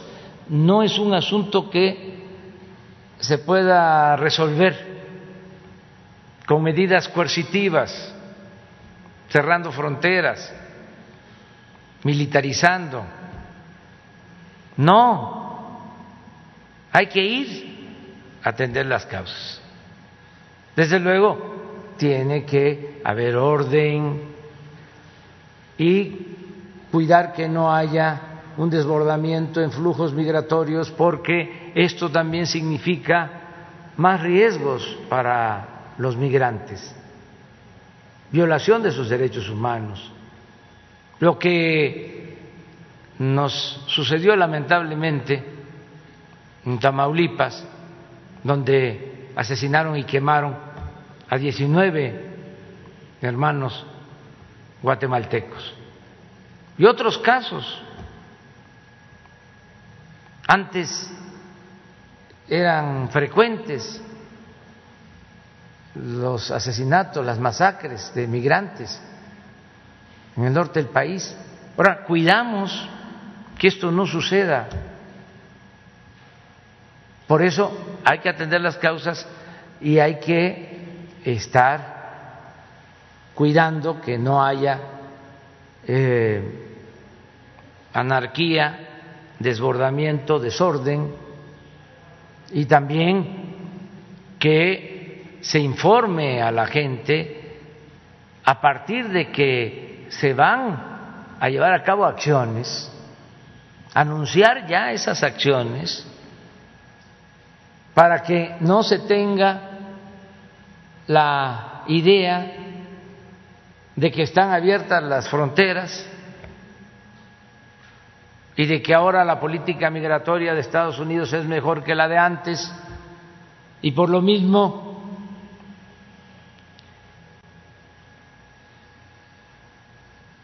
con engaños traficantes de personas hagan su agosto,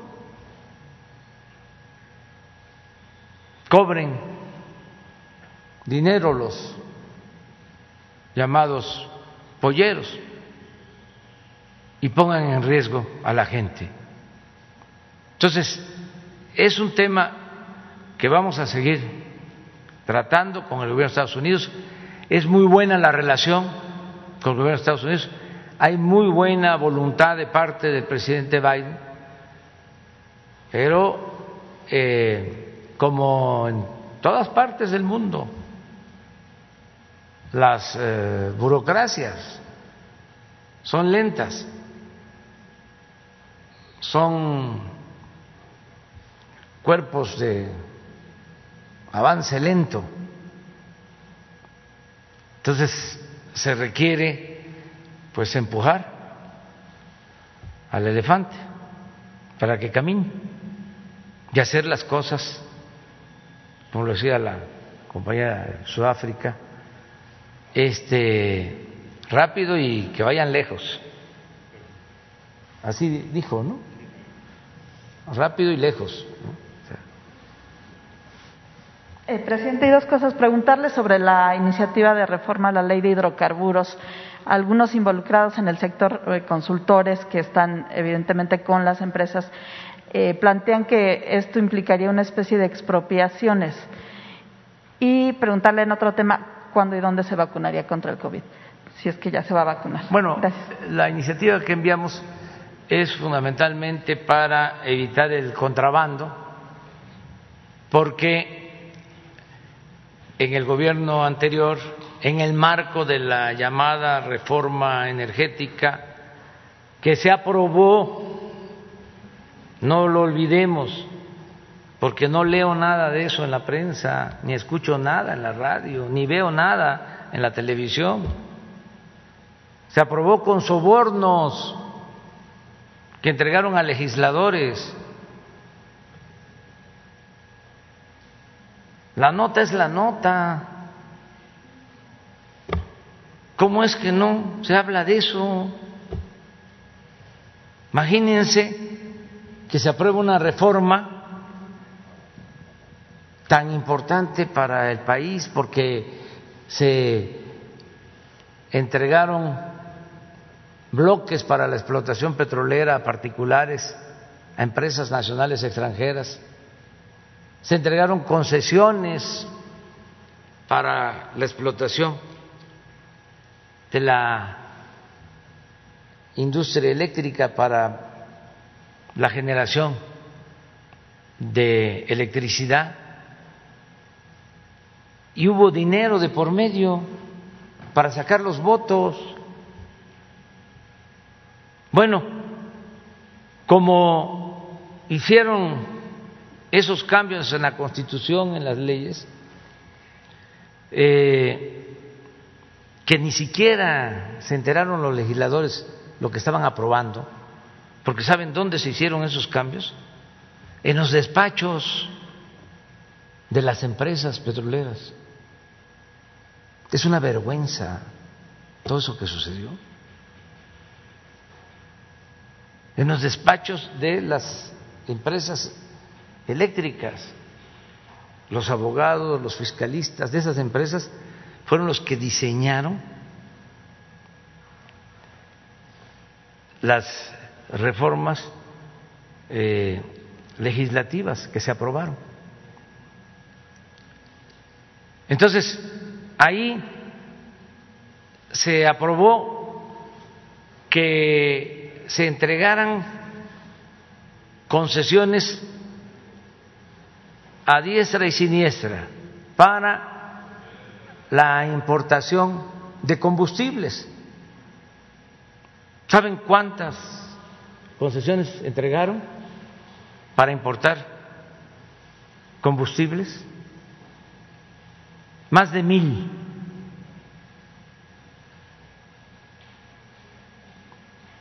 Para un volumen tres veces mayor a lo que consumimos de combustibles. Un poco lo que hicieron con las concesiones mineras, que entregaron también como confeti, tiraron como confeti las concesiones mineras. Ya hemos hablado de que nuestro territorio tiene 200 millones de hectáreas y concesionaron en el periodo neoliberal 120 millones de hectáreas para la explotación minera. ¿Cuándo se terminan de, de explotar? 120 millones de hectáreas. Bueno, ¿por qué entregaron tantos títulos de concesiones mineras? ¿Por qué entregaron tantas concesiones para la importación de gasolinas? Pues para la especulación. Personas que recibieron hasta 10 concesiones para importar gasolinas y nunca las utilizaron. Así como ahora ya están devolviendo las concesiones porque no quieren pagar los impuestos, porque antes mantenían las concesiones, tenían que pagar impuestos, pero les condonaban los impuestos. Y como ahora ya no se permite eso, pues están devolviendo las concesiones. Esperemos que se recupere la superficie que se entregó durante el periodo neoliberal para las concesiones mineras. Lo mismo en el caso de las concesiones o los permisos que se entregaron para la importación de combustibles. Fueron más de mil. ¿Cuántos quedan? Como 75. Porque lo fueron cancelando, no cumplieron Nunca este, trajeron a México gasolinas, porque tampoco construyeron instalaciones.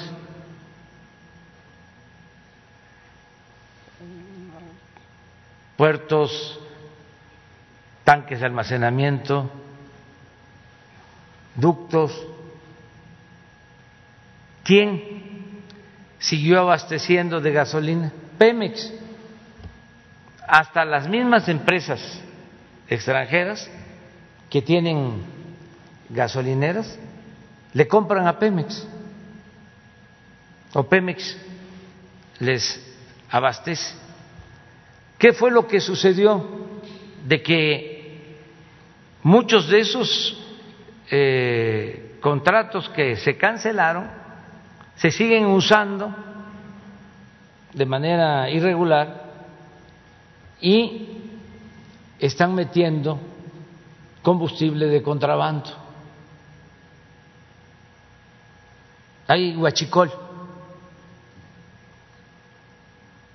Por eso enviamos esta iniciativa de reforma a la ley de hidrocarburos, para poner orden.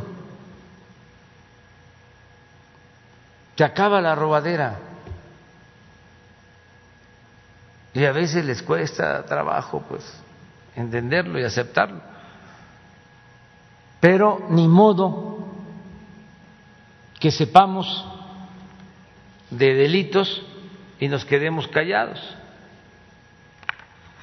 No vamos a hacer tapaderas.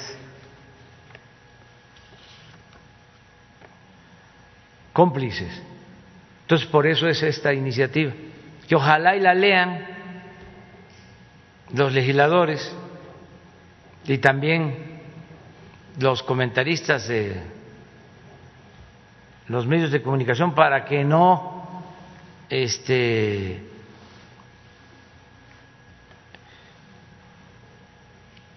eh, echen a andar una campaña hablando de lo que tú comentabas de expropiación ha quedado claro de que no se va a llevar a cabo, si no es necesario, una reforma constitucional en materia de eh, energéticos. Se van a respetar los contratos, incluso en este asunto, los que tienen los contratos, se les van a respetar los 70 contratos, quienes tienen contratos vigentes. Nada más que ya no vamos a otorgar más contratos si se aprueba la ley, porque también necesitamos proteger a Pemex para garantizar el abasto de gasolinas. No podemos estar eh, dependiendo de eh, el extranjero. Cuando se dio la crisis del Huachicol, que boicotearon los huachicoleros, rompieron ductos para dejarnos sin gasolina, que fue muy difícil porque llegamos a tener muy pocas reservas de gasolina no había gasolina. Y la gente nos ayudó mucho porque tuvo paciencia, hacían filas para cargar gasolinas. Pues este teníamos garantizado el que no faltaran eh, las importaciones, porque dependemos de la compra de gasolina del extranjero. Esa fue otra gracia de los gobiernos neoliberales. Antes del neoliberalismo no comprábamos gasolina, todo se producía en México, pero como dejaron de construir refinerías y empezaron a vender petróleo crudo y a comprar gasolinas, pues ahora dependemos de la importación de gasolinas, que es lo que va a cambiar al final del gobierno que represento, que ya no vamos a vender petróleo crudo porque vamos a procesar toda la materia prima en nuestro país y vamos a producir las gasolinas que consumimos. Entonces, en ese tiempo de crisis, afortunadamente, los que venden las gasolinas en Estados Unidos eh, nos cumplieron los contratos. Imagínense lo que hubiese sucedido si nos dejan de abastecer una semana de gasolinas. Pues nos provocan una crisis eh, gravísima de todo, en todos los órdenes, en lo económico, en lo social y en lo político. Entonces, tenemos que ser autosuficientes. Son actividades estratégicas para que México siga siendo un país independiente y soberano. Acerca de la vacuna, este, ya me va a corresponder, pero eh, voy a practicarme unos estudios en estos días porque los médicos que me atienden, quienes me ayudaron cuando eh, padecí del COVID, eh, me hicieron un análisis y eh, me recomendaron que esperara yo para la vacuna, porque tenía yo anticuerpos suficientes, pero ya ha pasado el tiempo de todas maneras quiero que ellos sean los que me este, recomienden lo que más eh, conviene, ¿no? Este, ya me va a tocar porque está ya la programada esta semana para la Cuauhtémoc. Este, también pude haberme vacunado en Tlalpan porque también ahí tengo mi domicilio. No, ya la credencial ya la cambié ya, ya este, sí, ya, ya este, ya estoy domiciliado aquí, en Palacio Nacional.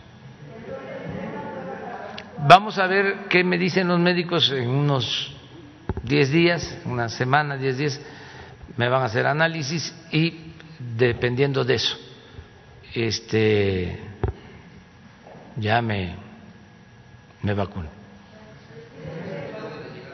A ver, vamos precisamente hablando de vacunas. Están llegando vacunas de Estados Unidos. Marcelo, ¿por qué no lo explicas, de favor? Y agradecerle al presidente Biden por esto. Con mucho gusto se llegó a un acuerdo con los Estados Unidos, como ustedes saben, para que el gobierno del presidente Biden le diera autorización a AstraZeneca, Estados Unidos, de enviar a México 2.7 millones de dosis, mismas que llegarán entre el día de ayer en la noche que llegaron, el primer envío de 1.5 millones de dosis, y el que sigue va a ser el día jueves con 1.2 millones de dosis, de manera que en esta semana que le importaba mucho al presidente López Obrador que fuese rápido y por lo tanto en esta semana se pudiera contar con ellas para proceder a su aplicación, tendremos 2.7 millones en total de dosis provenientes de los Estados Unidos. Eh, eh, ayer recibimos el embarque más grande en número de dosis, 1.5 millones. El más grande que habíamos recibido no ha alcanzado esa cifra. Y eh, fuimos el primer país al que Estados Unidos envió vacunas fabricadas en Estados Unidos. Por lo que hemos manifestado nuestro agradecimiento al presidente Biden al secretario de Estado, especialmente Anthony Blinken, y a todo su equipo que han participado para facilitar que México tenga esta posibilidad esta semana. Repito, 2.7 millones de dosis. Supongo lo que vamos a ver lo de ayer, ¿verdad? Eh, llegó a las diez y media de la noche el, el vuelo, ya se descargó y ya está listo Birmex para su distribución.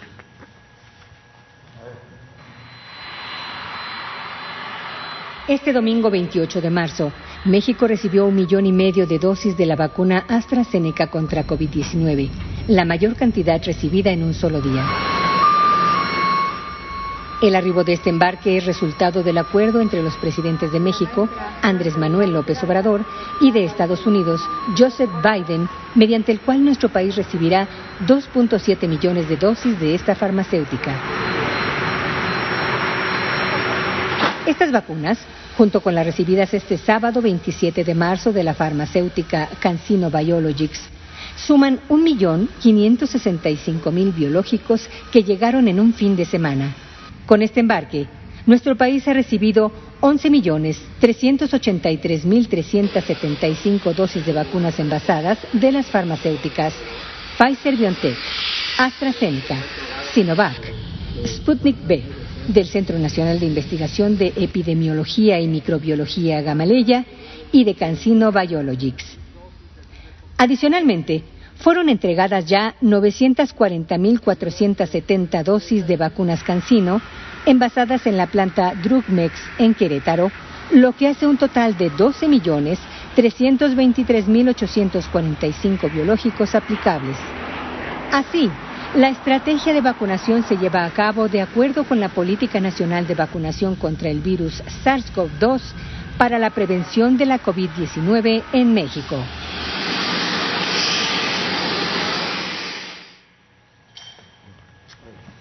Nada más aprovechar para este, dos comentarios.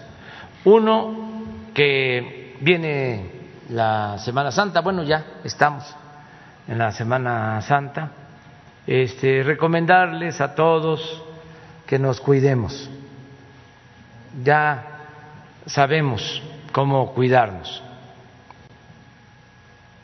No eh, se prohíbe nada, prohibido prohibir es cosa de tomar conciencia, la pandemia continúa, desgraciadamente, está bajando el número de contagios, pero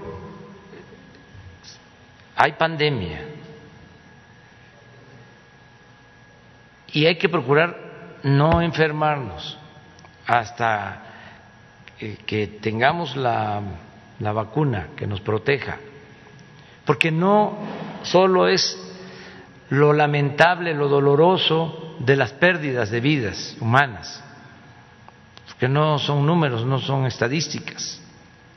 No solo es eso, es que el que sale eh,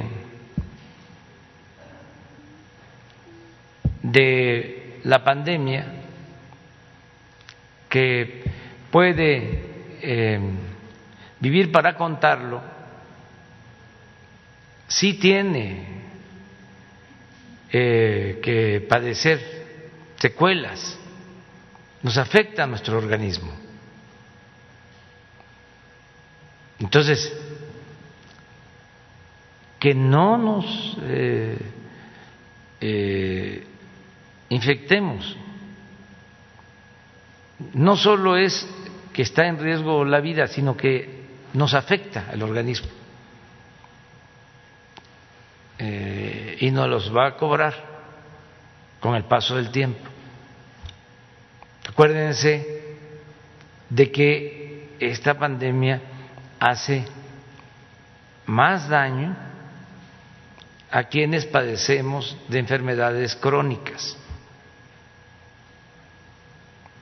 Entonces, cuidémonos eh, ahora en Semana Santa con todas las medidas. Y lo otro que quiero también apuntar es que estamos aprovechando precisamente de que está bajando el contagio para vacunar y nos están saliendo bien las cosas porque afortunadamente las farmacéuticas, los gobiernos nos están ayudando y tenemos eh, dosis para vacunar eh, a todos los adultos mayores, que es nuestra población ahora preferente.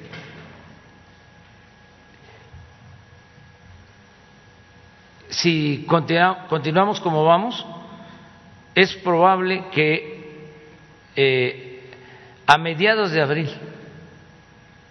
ya tengamos a todos los adultos mayores vacunados, cuando menos con una dosis, pero a más tardar a finales de abril. Solo la Ciudad de México hoy informaba la jefa de gobierno que se calcula que para la próxima semana ya van a estar todos los adultos mayores. Entonces, ¿qué es lo que quiero que se sepa que vamos de inmediato a iniciar la vacunación de maestras, maestros, trabajadores de la educación, del sector público y del sector privado, porque necesitamos regresar a clases presenciales. Urge regresar a clases presenciales. Y va a incluir a escuelas públicas y privadas para que podamos, antes de que finalice el ciclo escolar, eh, tener ya clases presenciales.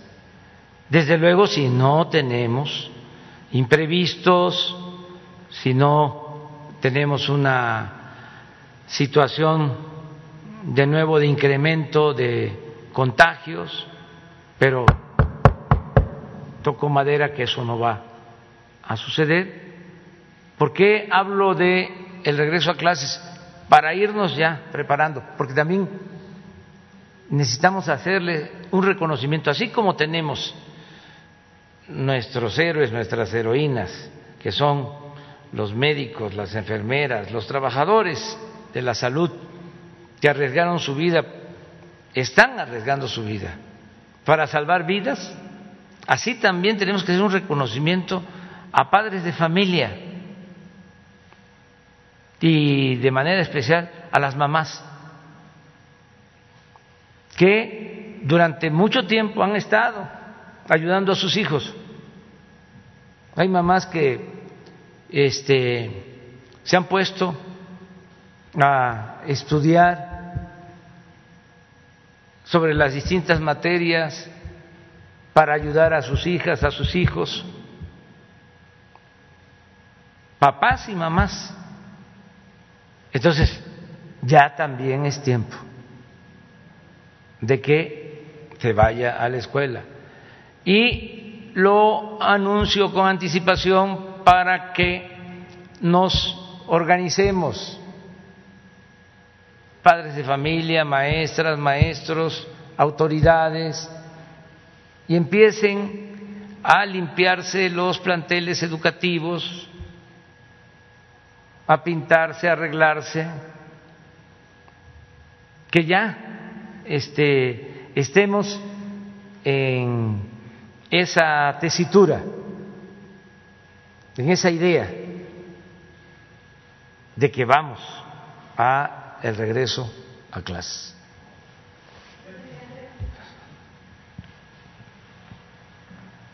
Gracias. Buenos días, señor presidente, canciller, buenos días, encargada de despacho de la Profeco, buenos días. Mi nombre es Diego Elías Cedillo, de Tabasco Hoy, Quintana Roo, Campeche Hoy y Diario Basta de la Ciudad de México en Grupo Cantón. Señor presidente, en atención al evento que tuvimos a bien hoy, eh, ser copartícipes eh, con el gobierno de Francia y con las Naciones Unidas, me voy a permitir referir a una política y filósofa francesa, autora de la Declaración de los Derechos de la Mujer y, de la, y, la, y la Ciudadanía en 1791. Olympe de Gauche ella refería en su momento esta eh, idea de que las mujeres pudieran tener derechos políticos y ser defendidas y ser tomadas en cuenta por el Estado. Si bien usted al principio de la conferencia mostró su postura por el lamentable fallecimiento de Victoria, eh, yo creo que más de una y un mexicano quisiera saber eh, las acciones que va a llevar el gobierno federal en materia de seguridad y por su parte si el canciller Ebrard nos pudiera informar al respecto de este posicionamiento que dio el presidente de El Salvador para que se esclarecieran los delitos y la Cancillería ya remitió alguna respuesta sobre eso.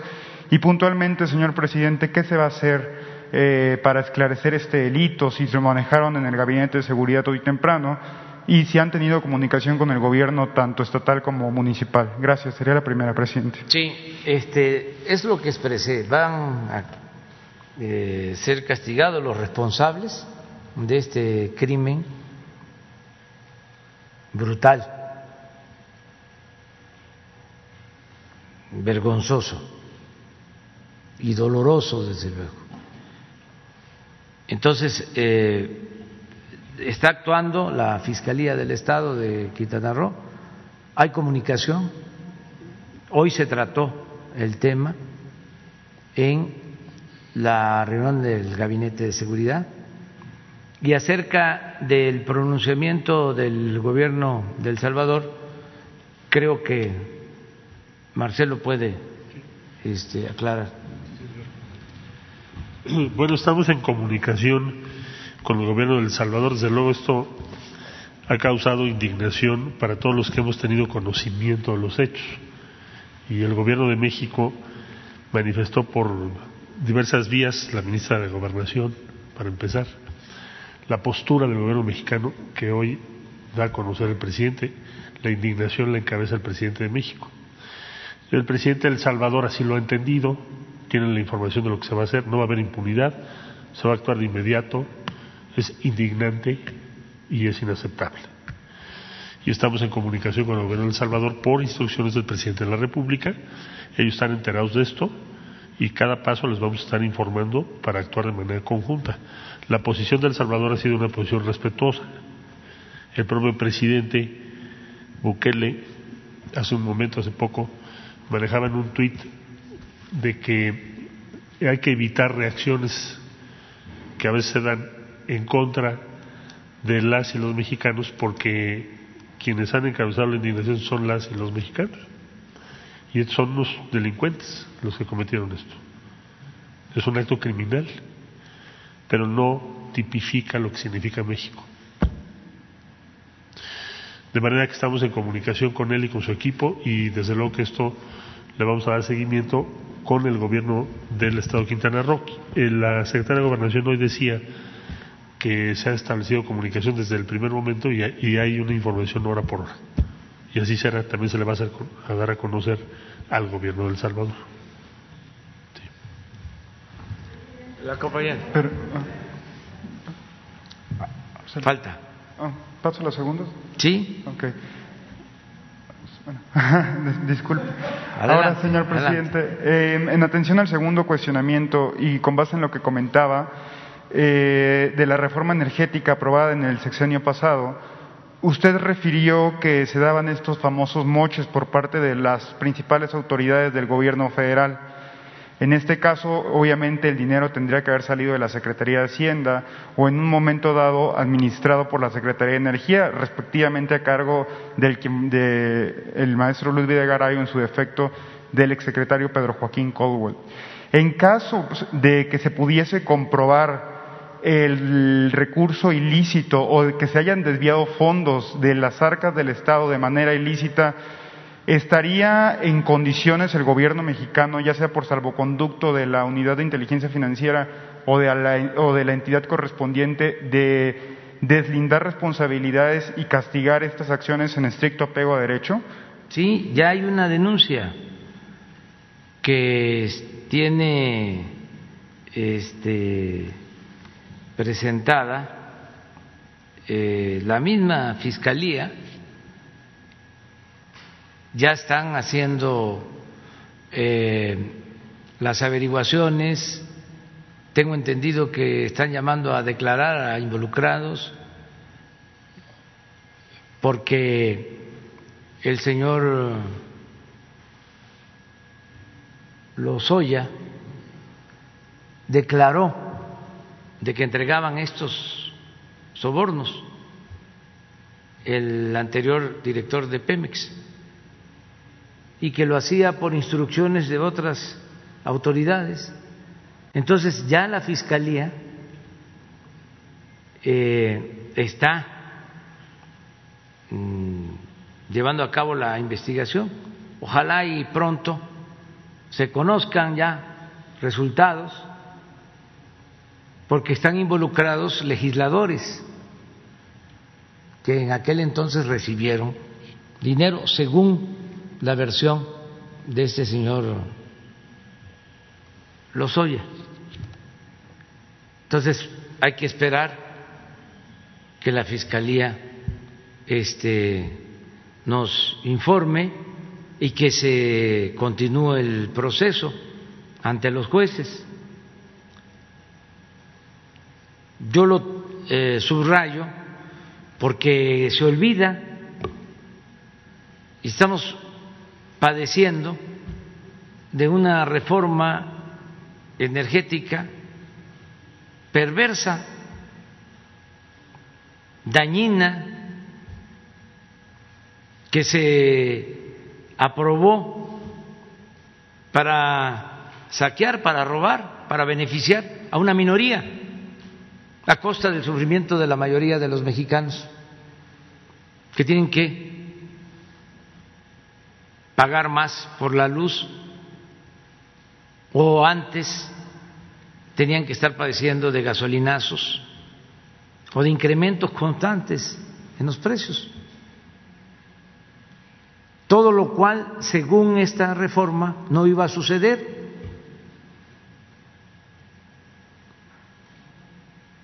Y esto, pues, como que se ha olvidado. Y ahora pues tenemos que reparar el daño en la medida de lo posible, porque fue mucho el daño que se causó, pero hay este hecho demostrable de que entregaron dinero para que se aprobara la reforma. Imagínense, hay versiones de todo tipo de cómo entregaban este dinero a los legisladores para que votaran a favor de la reforma energética. Entonces, ahora que hacemos estas reformas secundarias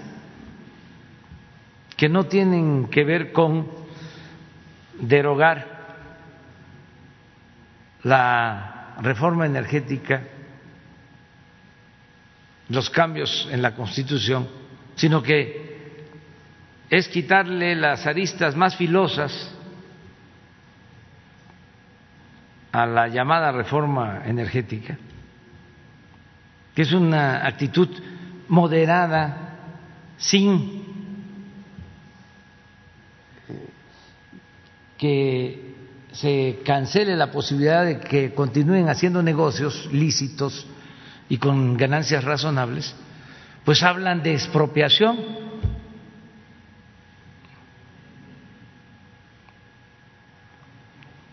No estamos revocando los contratos que entregaron para extraer petróleo con el mecanismo de utilidad compartida, eso continúa. Y no estamos quitando tampoco concesiones mineras, ni estamos cancelando contratos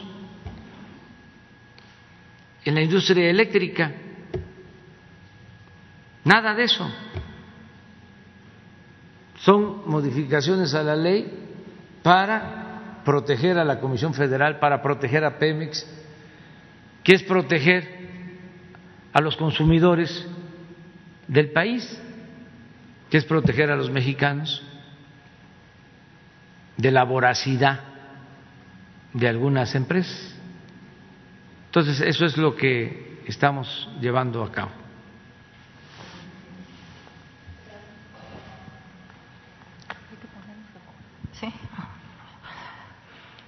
Gracias, eh, presidente. Nancy Rodríguez de Oro Sólido. Eh, son dos asuntos, eh, presidente. En diciembre, cuando usted llegó aquí a las mañaneras eh, y, que tuvimos la oportunidad de, de estar aquí con, con usted, cuestionarlo, eh, tocamos el tema de la concesión de las notarías por parte de los gobernadores, que usted eh, nos comentó que era una vergüenza que los gobernadores antes de irse entregaban eh, notarías a sus amigos. Entonces, eh, también tocó el tema de que hacía un llamado por ejemplo, pues al Colegio de Notarios para que eh, se revisara este asunto. Y usted ya hablaba en aquel entonces de que, bueno, pues estos notarios se prestaban también, pues para hacer todas estas empresas fantasma y evasión de impuestos en algunas cosas. En diciembre de 2018 eh, se quedó en, ese pendiente y sumado a esto, antes de que empezara la pandemia, eh, también le planteé la eh, problemática que hay con una serie de notarios eh, coludidos con jueces, ministerios públicos en varios estados de la República, porque ya, ya sabemos perfectamente que actúan en varios estados pero eh, le toqué un tema en específico de, en el Estado de México, con un notario de apellido Nemename, que eh, ha despojado a personas de la tercera edad de sus propiedades. Hay un tema en redes sociales, eh, todos somos don Arturo. Y bueno, en aquel entonces eh, se planteó también la posibilidad de hablar con la barra de abogados, eh, con el colegio de notarios, para revisar su código de ética, para revisar sus principios y me gustaría saber eh, eh, si tiene algún, alguna información en relación de esto. Obviamente usted dio la instrucción de que pudiéramos ver a la secretaria, pero pues se vino la pandemia y esto no ha sido posible. Pero si tendría usted algo eh, de información acerca de estas convocatorias, hace unas semanas eh, publicaron algunas asociaciones de abogados eh, su mm, a disgusto con las declaraciones que usted hizo precisamente con grupos de abogados como Collado, que está en la cárcel, o el propio mm, Diego Fernández de Ceballos, ¿no? Entonces sintieron muy ofendidos, pero este tema pues lo traemos aquí en México arrastrando desde hace años. Ese sería mi primer tema, eh, presidente. ¿Qué información nos puede dar al respecto? Gracias. Bueno, yo creo que se ha avanzado porque ya no hay eh, denuncias de entregas de notarías a eh, funcionarios públicos allegados a los gobernadores. No hay este, información sobre eso. A lo mejor eh, yo no tengo todos los elementos, pero no he escuchado que se estén entregando, como era antes, notarías a eh, funcionarios públicos de los gobiernos. También este, es oportuno lo que estás planteando, porque van a haber cambios en eh, 15 eh, gubernaturas en 15 estados. Y la práctica de antes era que ya cuando salían se entregaban estas notarías. ¿A quiénes? Pues a los que habían actuado como secretarios de gobierno, subsecretarios de gobierno, directores jurídicos de gobierno, procuradores, a la gente más cercana del gobernador que salía. Así era antes. Ofrezco disculpa a los que recibieron sus notarías de esa manera. Eran otros tiempos. Ya, eso este, no se ve bien. No estoy condenando a nadie, solo explico lo que sucedía. Entonces, también eh, es oportuno pues que tengan los gobernadores en cuenta de que ya no se ve con buenos ojos el que hagan este, estas concesiones. Porque entregarles una notaría era pues eh, garantizarles una pensión con un ingreso considerable. Los colegios de notarios han ayudado mucho para regular toda esta situación, todo este mercado que había. Eh, y ahora eh, se exigen los exámenes y además se toma en cuenta la honorabilidad de los abogados, eh, el tiempo que llevan mm, ejerciendo la profesión.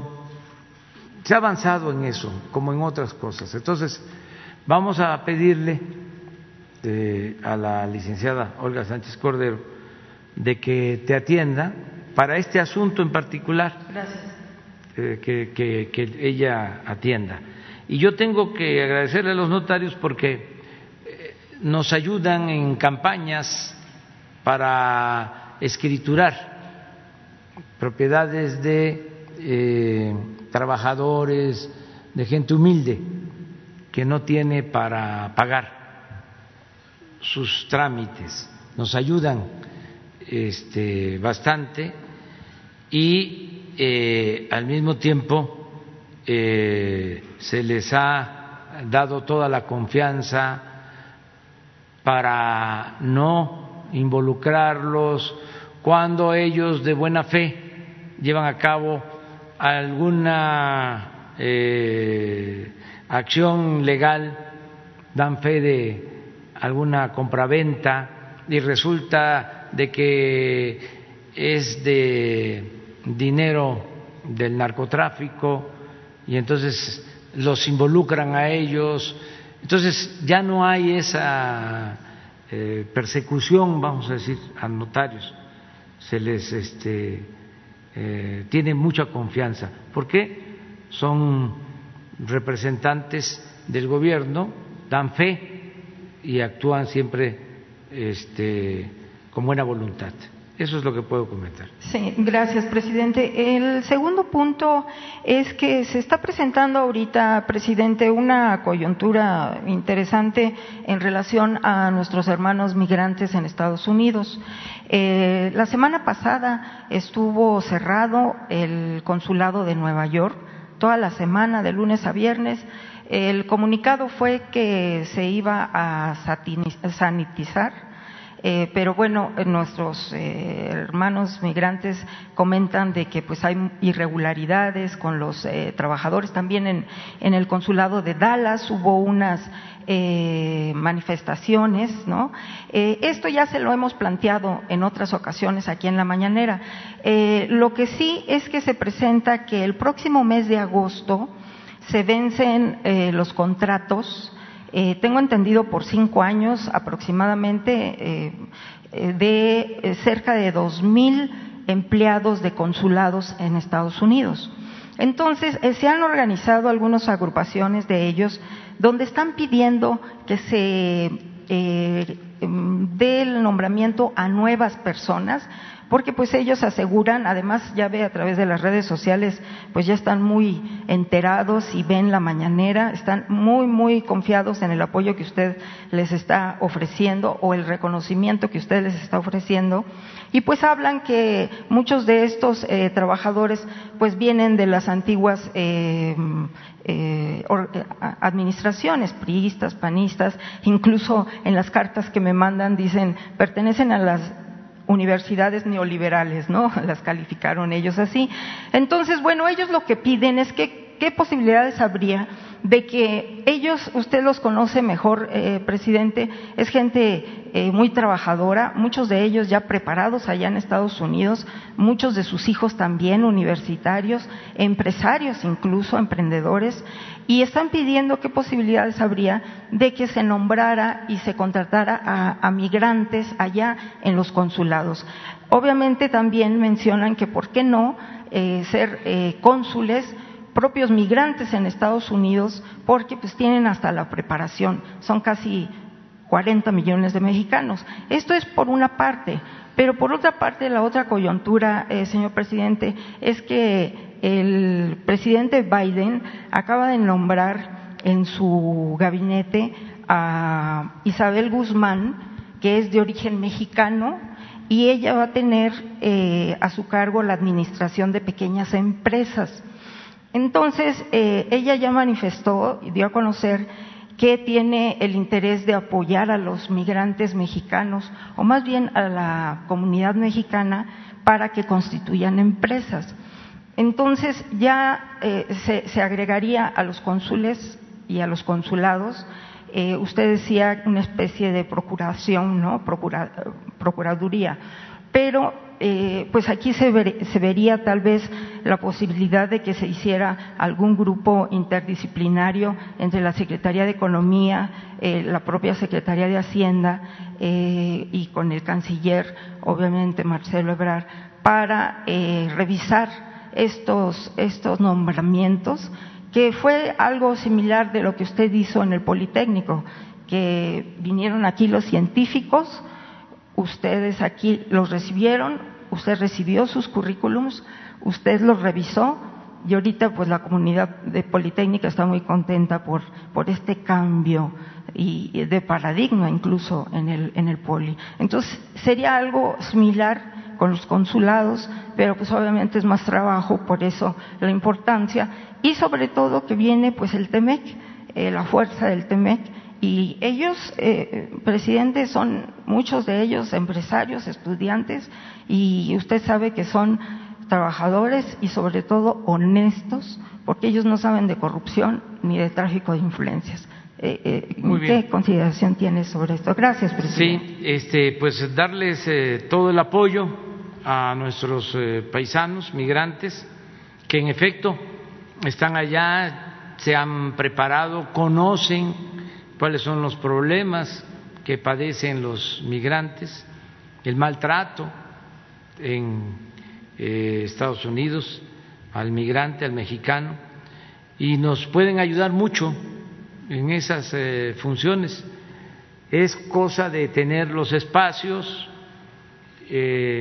si hay la voluntad para que este, ellos tengan, eh, vamos a decir, preferencia si hay eh, vacantes para atender eh, los consulados y ayudar en todo, como ellos ayudan a México, porque ayudan mucho a México los migrantes. Es la fuente principal de ingresos que tiene nuestro país, las remesas, lo que envían nuestros paisanos. Y ahora en los tiempos de crisis nos han ayudado muchísimo, mucho, mucho, mucho. Y pues merecen todo nuestro respeto, mm, nuestra consideración, nuestro apoyo.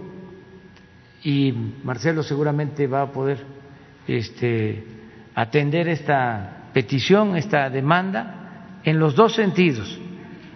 ¿Sí? Él, él va a atenderte ahora, este, terminando la conferencia, este, para que eh, se dé respuesta, ¿no? Pero si hay la voluntad de hacerlo. Muy bien, vamos contigo.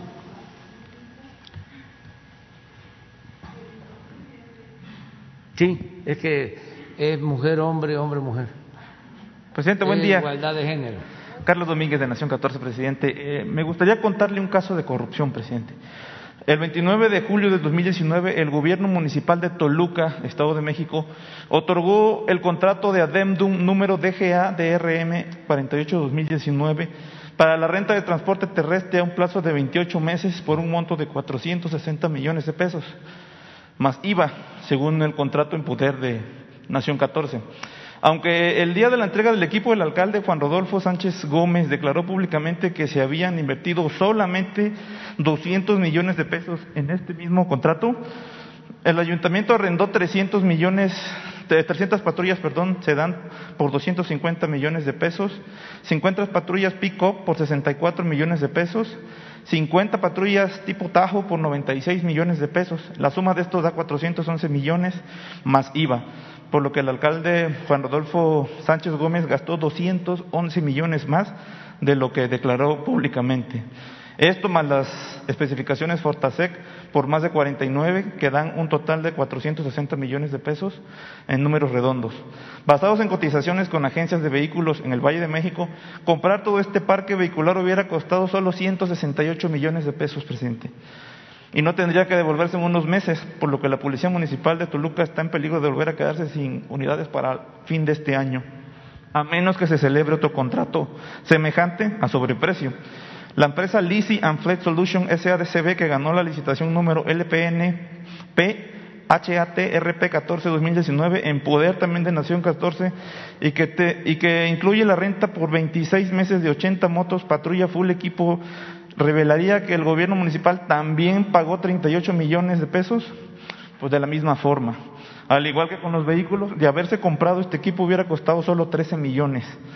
O sea, que el, alcalde otra vez se gastó más de 24 millones solo por rentarlas. Dos años, cuatro meses. Por esto y otros malos manejos de los recursos públicos, la calificadora Moody's bajó de BA3, BAA1 a B3B1 la calificación de Toluca el año pasado y la mantiene en una perspectiva negativa, por lo que calificaron como debilidades en las prácticas administrativas locales, especialmente en la planeación y ejecución del presupuesto. La información completa está disponible en todas las plataformas de Nación 14, presidente, para que lo constaten usted y quienes nos ven desde sus casas. Presidenta, su gobierno hace diariamente esfuerzos en pro de unas finanzas públicas, implementando la austeridad y la responsabilidad en la erogación de los recursos. Pero hay alcaldes y funcionarios públicos que con una, firma, con una firma desfalcan sus municipios o localidades, pues generando daños irreparables. ¿Qué opina de este caso en particular y qué propone para evitar que se sigan cometiendo? ¿Se instruiría a la secretaria de la Función Pública, Ismaría Saldoval, para que eh, revise la naturaleza de otros contratos, ya que fueron recursos de Fortasec, y también al, titular de inteligencia financiera para que corrobore los cauces de estos recursos. Bueno, que este, eh, tome nota la secretaria de la Función Pública, Irma Heréndira Sandoval, si te parece, que se investigue. Sí es competencia del gobierno federal. Yo creo que al escucharse tu denuncia, también las autoridades del gobierno del Estado de México van a actuar. Entonces, eh, vamos a hacer, eh, si a nosotros nos corresponde, la investigación y vamos a estar pendientes para ver este, que se aclare. No se trata de juicios sumarios la conferencia mañanera no es para este, condenar a nadie, eh, no es para linchar a nadie en lo político, sí eh, se pueden hacer denuncias, sí eh, hay libertad plena pero no son juicios sumarios, no se condena a nadie hasta que la autoridad competente lo haga. Desde luego, hablamos con libertad porque hace falta la transparencia y además porque hemos padecido mucho, mucho, mucho de corrupción. Entonces, aunque a veces resulte eh, excesivo todo lo que tenga que ver con la corrupción, hay que denunciarlo y ofrecer disculpas, ¿no? Pero como han abusado tanto, como antes se silenciaba a los medios y no tocaban el tema de la corrupción por décadas, ¿eh? no era un tema. En el periodo neoliberal, ni siquiera en los discursos, ni por demagogia, por retórica, se hablaba de corrupción. Sería bueno que los estudiosos revisaran la prensa escrita, porque sería muy difícil escuchar eh, todos los comentarios de radio o de televisión, pero sí en las hemerotecas agarrar a tres periódicos o cinco de todo el periodo neoliberal y a ver de todas las líneas ágatas, de todas las palabras vertidas, de toda la tinta, ¿cuántas veces aparece la palabra corrupción. Sería un buen ejercicio para los estudiantes de comunicación social. Una vez hicimos un ejercicio, ese sí lo tenemos, de todas las reformas que se hicieron en el periodo neoliberal para favorecer a particulares. Y es increíble la manera en que modificaron la Constitución, la ajustaron para llevar a cabo el saqueo. La hicieron a modo para legalizar la corrupción, con el descaro el cinismo de que hasta quitaron de la ley del Código Penal la corrupción como delito grave en 1994. Durante 25 años, bueno, hasta el 19, no era delito grave la corrupción. Desde 1994 hasta 2019. Y lo más cínico de todo es de que durante todo este periodo crearon instituciones como la Oficina de la Transparencia no me acuerdo yo de eso. Sí, me cuesta trabajo. Este, el otro, el anticorrupción y no sé cuántos organismos. Pero no estaba tipificado como delito grave.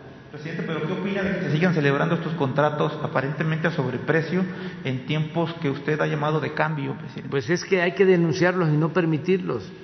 A, esta, este funcionario público, este alcalde de Toluca, no solamente se le acusa este tipo de, celebraciones de contratos, sino que también en tiempos de pandemia despidió a muchos funcionarios públicos. Hay un ejemplo muy importante de, un funcionario eh, diabético, eh, se enfermó gravemente, estuvo a punto de perder una pierna y aparte eh, unas bacterias en el corazón.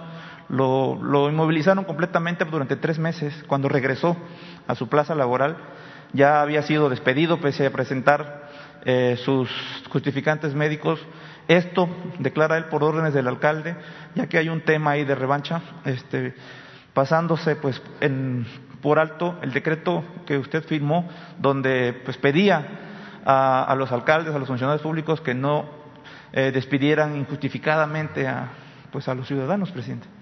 Eh, esto contrasta un poco con lo que pasó en, un, en Acayuca, en Veracruz, donde en febrero pasado un joven de 31 años, Ángel Hernández, con parálisis cerebral, asumió el cargo de presidente municipal interino, sustituto del actual alcalde, eh, pues en un movimiento de inclusión tremendo, presidente, eh, un joven por fin llega, un ciudadano llega a este puesto pues a padecer una enfermedad que le acarrea mucha discriminación. Eh, lo pongo en contraste porque en este municipio, en Toluca, uno no se puede enfermar porque te corren y en otro, pues, te incluyen. Sí, pues hay que este, seguir denunciando todas estas eh, arbitrariedades para lograr entre todos una sociedad mejor. Los dos, ustedes son los primeros mañana, ¿de acuerdo? Porque ya...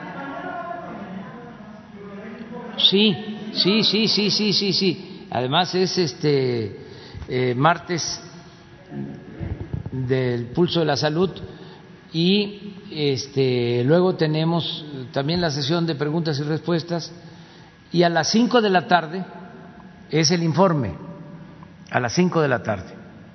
Este, están invitados a verlo porque no podemos hacer reuniones este, con muchas personas, ya, la verdad, la verdad, eh, deseo y a ver si se puede para eh, el mes de la independencia, para septiembre, ya hacer un acto en el Zócalo. Hace falta, hace falta este, eh, que tengamos un acto así grande.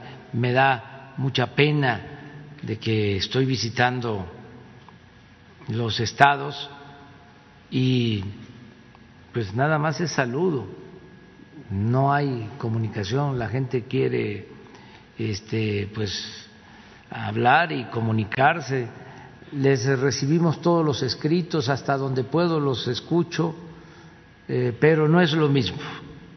Entonces ya queremos también eso. Así como vamos a regresar a clases, queremos también regresar a las plazas. Y yo espero que esto se logre pronto. También decir que ya no voy a estar los fines de semana recorriendo eh, el país. Vamos a seguir informando con las mañaneras. Voy a seguir trabajando sábado y domingo, pero nada más en reuniones cerradas,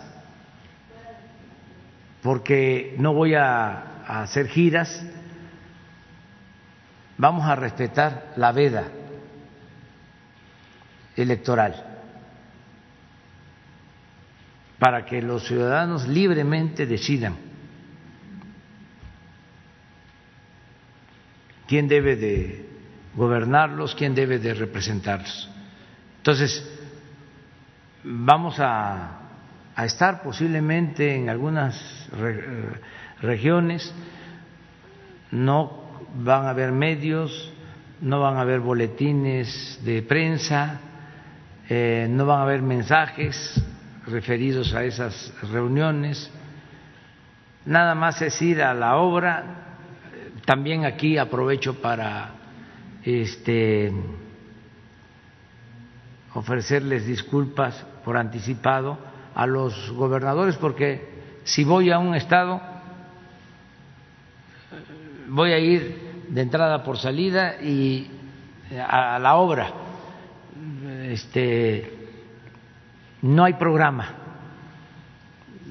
voy a llegar sin avisar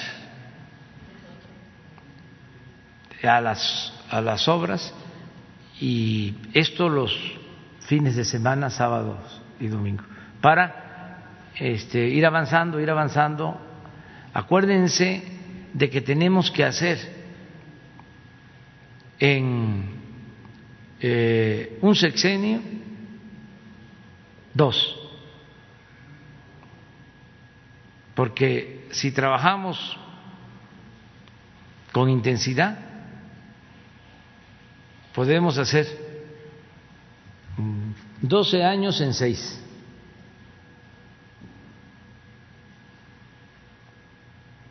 Nada más es cosa de eh, no trabajar ocho horas, sino dieciséis, el doble. Ya ven lo que decía San Benito, ocho horas para trabajar, ocho horas para pensar y ocho horas para descansar. Pues como ya no hay mucho que pensar porque ahora la acción es convicción, entonces son las ocho de pensar y las ocho de trabajar, ya son dieciséis, ¿no? Y se dejan las ocho para el descanso. Ocho para pensar y ocho para trabajar, dieciséis. Y ocho para descansar. Así lo recomendaba San Benito, porque estaba a cargo de un monasterio y los monjes se la pasaban mucho, o sea, se pasaban mucho tiempo en la meditación hasta que puso orden. Ya dividió las 24 horas del día de esa manera. Entonces, en una transformación, 16 horas es apenas lo mínimo. porque tenemos que sentar las bases de la transformación de México ya. Creo que se avanzó ya en los dos primeros años, pero falta consolidar. De modo que, toco madera, si se presentara una regresión ya no iba a ser lo mismo, ya no sería lo mismo. Por no solo el cambio de estructuras, el cambio de mentalidad. Porque las instituciones las pueden eh, destruir o reconvertir, pero no van a poder cambiar la mentalidad del pueblo, toda la conciencia adquirida, que va a permitir siempre ir hacia lo justo, hacia lo igualitario, hacia lo fraterno, hacia la libertad, hacia la democracia siempre. O sea, el cambio es de mentalidad, es una revolución de las conciencias. Porque dejar organismos los pueden desaparecer. Pero ¿cómo desaparecen? El pensamiento.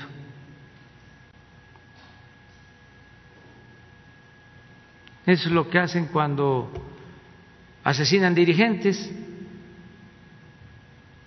pueden matar a la persona, pero ¿cuándo van a matar las ideas? Nunca. Bueno, nos vemos mañana.